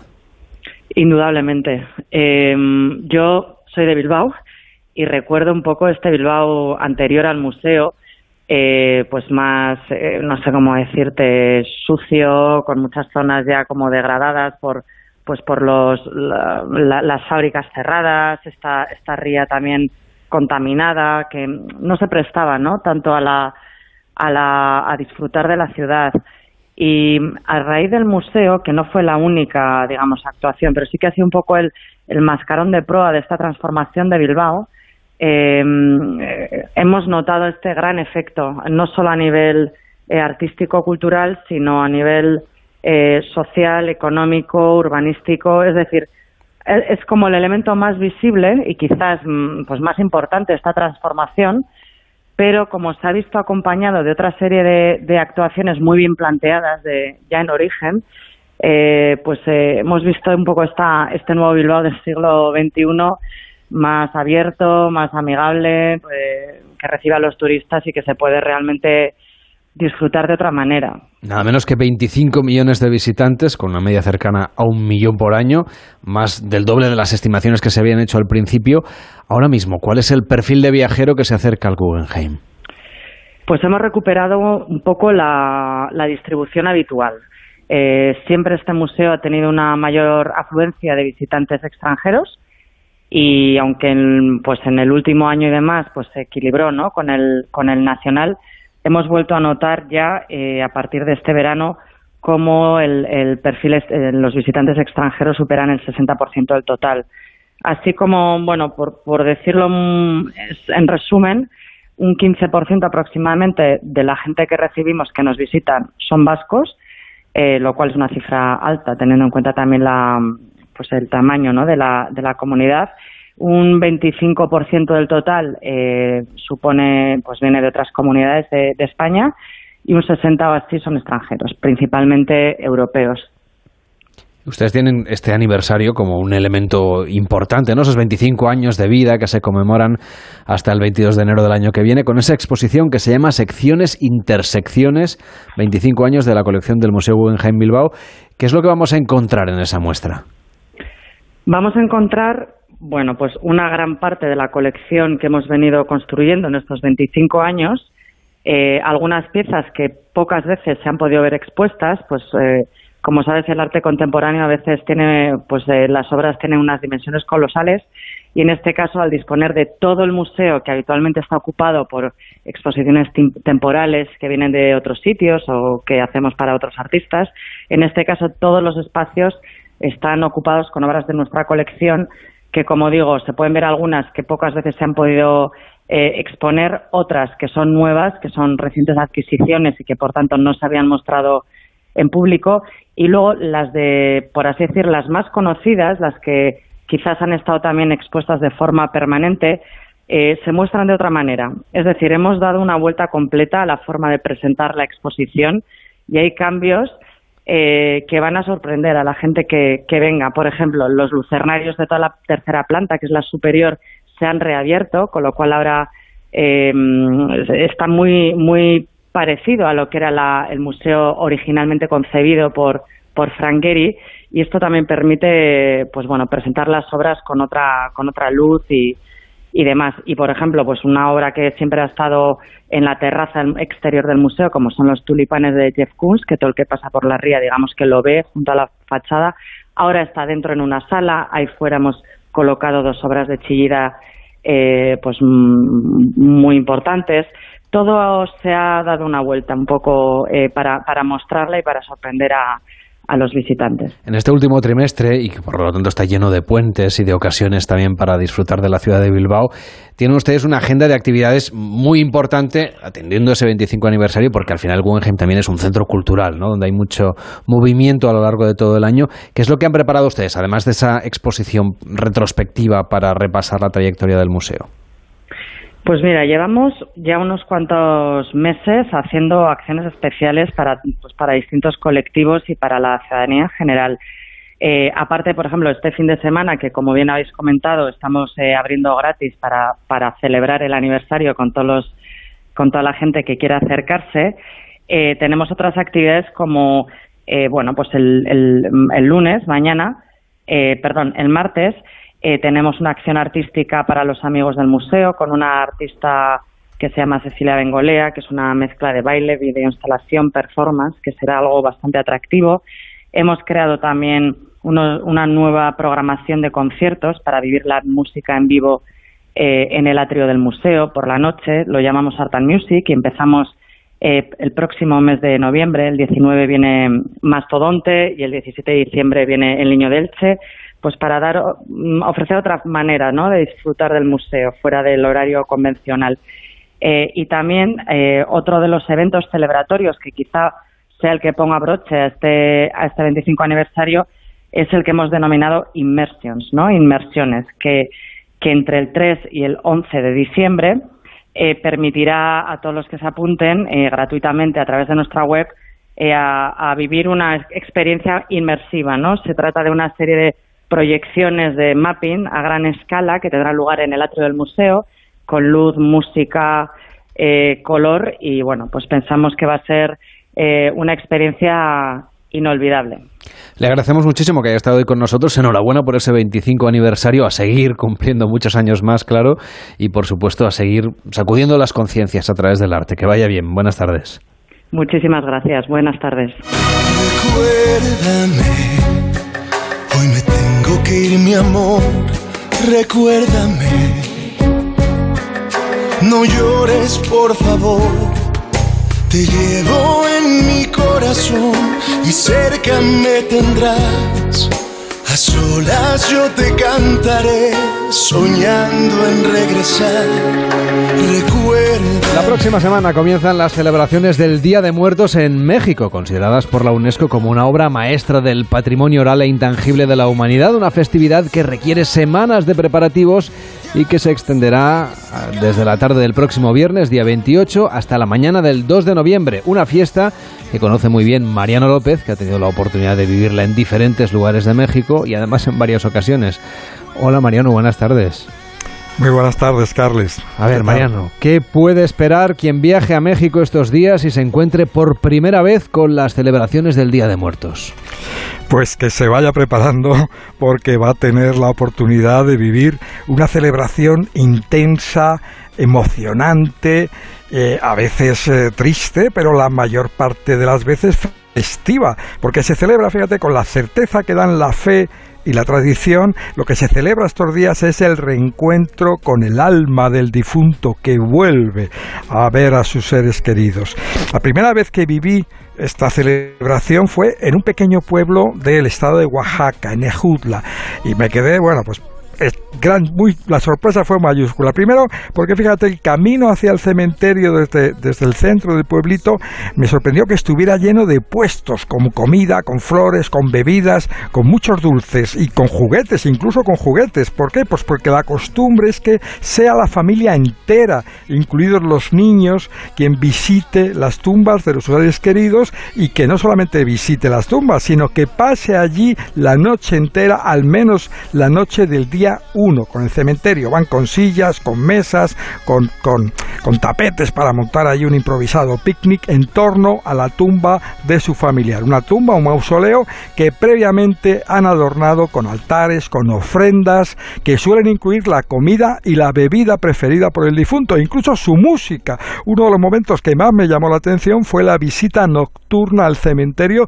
de grupos de mariachi. Imagínate en un cementerio, pues mm. mariachi tocando de tumba en tumba, cantando las canciones preferidas por cada uno de los fallecidos a petición de la familia. Reconozco que ese, ese momento en concreto no, me lo podía creer. Qué diferencia hay con la austeridad que celebramos aquí el Día de Difuntos. Pero bueno, ¿qué elementos, a ver, qué platos, qué bebidas, qué costumbres, qué símbolos destacarías, Mariano, tú de esta tradición del Día de Muertos? Pues mira, primero la costumbre de los medios de comunicación, de las radios, de los periódicos, de componer versos dedicados a políticos, a cantantes, a artistas, a famosos en general, versos que los describen como si ya hubieran muerto. Es lo que llaman calaveras literarias. El día uno en particular, pues todos los medios de comunicación se llenan de calaveras de versos que describen, pues no sé, desde el presidente a Paulina Rubio, por ejemplo, como si ya hubieran fallecido. También se hace entre amigos es una tradición muy divertida, a mí me parece divertida, aunque tengo que reconocer que a mí me dedicaron una, unos amigos, eh, que decía algo así como ya vino Mariano de España y no sabía que le esperaba la guadaña. Bueno, no me hizo mucha gracia, la, verdad, no, me no la encajé muy bien. Pero bueno, luego, después de las calaveras literarias, yo destacaría los dulces, en especial las calaveritas hechas con azúcar y el pan de muerto, un pan muy dulce, muy parecido en el sabor a los huesos de santo en España. Están llenos todos los lugares, todas las dulcerías de estos, de estos dulces. Y luego el papel picado, papel de China que se recorta, papel de colores para hacer figuritas o cadenetas que sirven de adoro. Las flores, las flores son muy, muy importantes, en particular dos. La flor de color amarillo, que llaman el cempasúchil, y que aquí conocemos como tajete, y la flor de terciopelo rojo, que aquí se llama cresta de gallo. Y por supuesto no puede faltar la comida, tortillas, tacos, tamales, eh, tampoco la bebida, los el pulque, eh, el rompope, el tequila, el mezcal, no puede faltar en ninguna celebración mexicana la comida, la bebida y tampoco en esta, que es una de las más importantes. Y también son relevantes, Mariano, los altares, ¿no? Donde se concentran esos símbolos de esa festividad, ese recuerdo al familiar que se ha ido. Pues sí, es un elemento fundamental de la tradición. Un altar que despliega una serie de símbolos en niveles, en escalones. Los más comunes son los altares de siete escalones, de siete niveles, que simbolizan los niveles que tiene que superar el alma, conforme a una tradición muy sincrética de raíces prehispánicas, pero luego con fundida con el catolicismo, los niveles para encontrar la paz. En cada nivel hay un tipo de objetos, cada uno tiene su simbolismo. Por ejemplo, el agua, para un vaso de agua para aplacar la sed del difunto, semillas que representan la tierra, velas que aportan luz para guiar, guiar el alma. Algunos altares exigen semanas de preparación, son construcciones efímeras pero muy cuidadas, con flores, frutos, fotos, objetos del difunto, rosarios, cruces, imágenes de la Virgen de Guadalupe, altares que se levantan junto a las tumbas o en las casas o en los colegios y los centros culturales, donde a veces se consiguen auténticas obras de arte impresionantes por su armonía, por su colorido, por su belleza. Estamos visitando México con motivo de esa celebración del Día de Muertos, que será la próxima semana. La imagen quizá más difundida de esta celebración es la de la Catrina, que es ese esqueleto vestido de suntuosos ropajes, que es muy fotogénica, por otra parte. Sí, sí, es todo, un símbolo que, que, también a veces llega aquí a nuestras celebraciones o a esto del Halloween.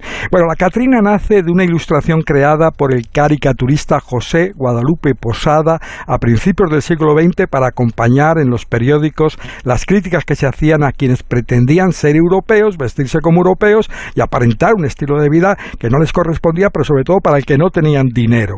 Guadalupe Posada les llamó calaveras garbanceras. Su fana vivo después cuando el pintor Diego Rivera las llevó a sus cuadros con el nombre de Catrina, una palabra que definía entonces a las personas bien vestidas, pero que Rivera unió a las calaveras garbanceras de Posada para convertirlas en un símbolo de hipocresía social, y ahora son símbolo, quizá el mayor de los todos, de la celebración del Día de Muertos. Y acabamos con la música. ¿Qué tema nos has propuesto hoy? Para hoy hemos coincidido. Yo había elegido el de la portada y tú el de la despedida y hemos puesto el, el mismo, el mismo, claro, porque no hay música quizá que mejor represente esta celebración. Es la música de una película que recoge, que ilustra con mucha, mucha fidelidad el significado y las costumbres de esta celebración.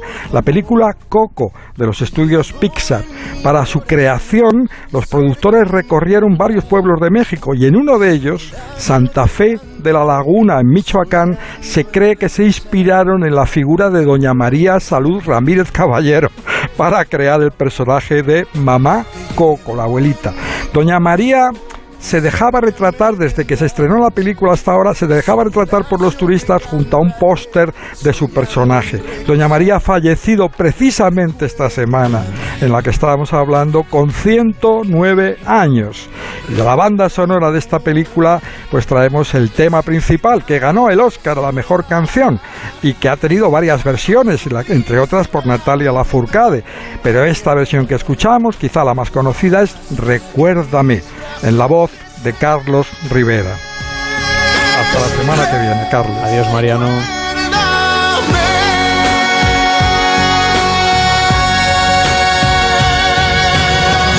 Volvemos el próximo sábado en Gente Viajera. Hoy gracias a Fran Villar en Onda Cero Barcelona, Nacho Arios en Madrid y Sergio García en los estudios centrales en el control central. Empieza Noticias Fin de Semana con Juan Diego Guerrero. Son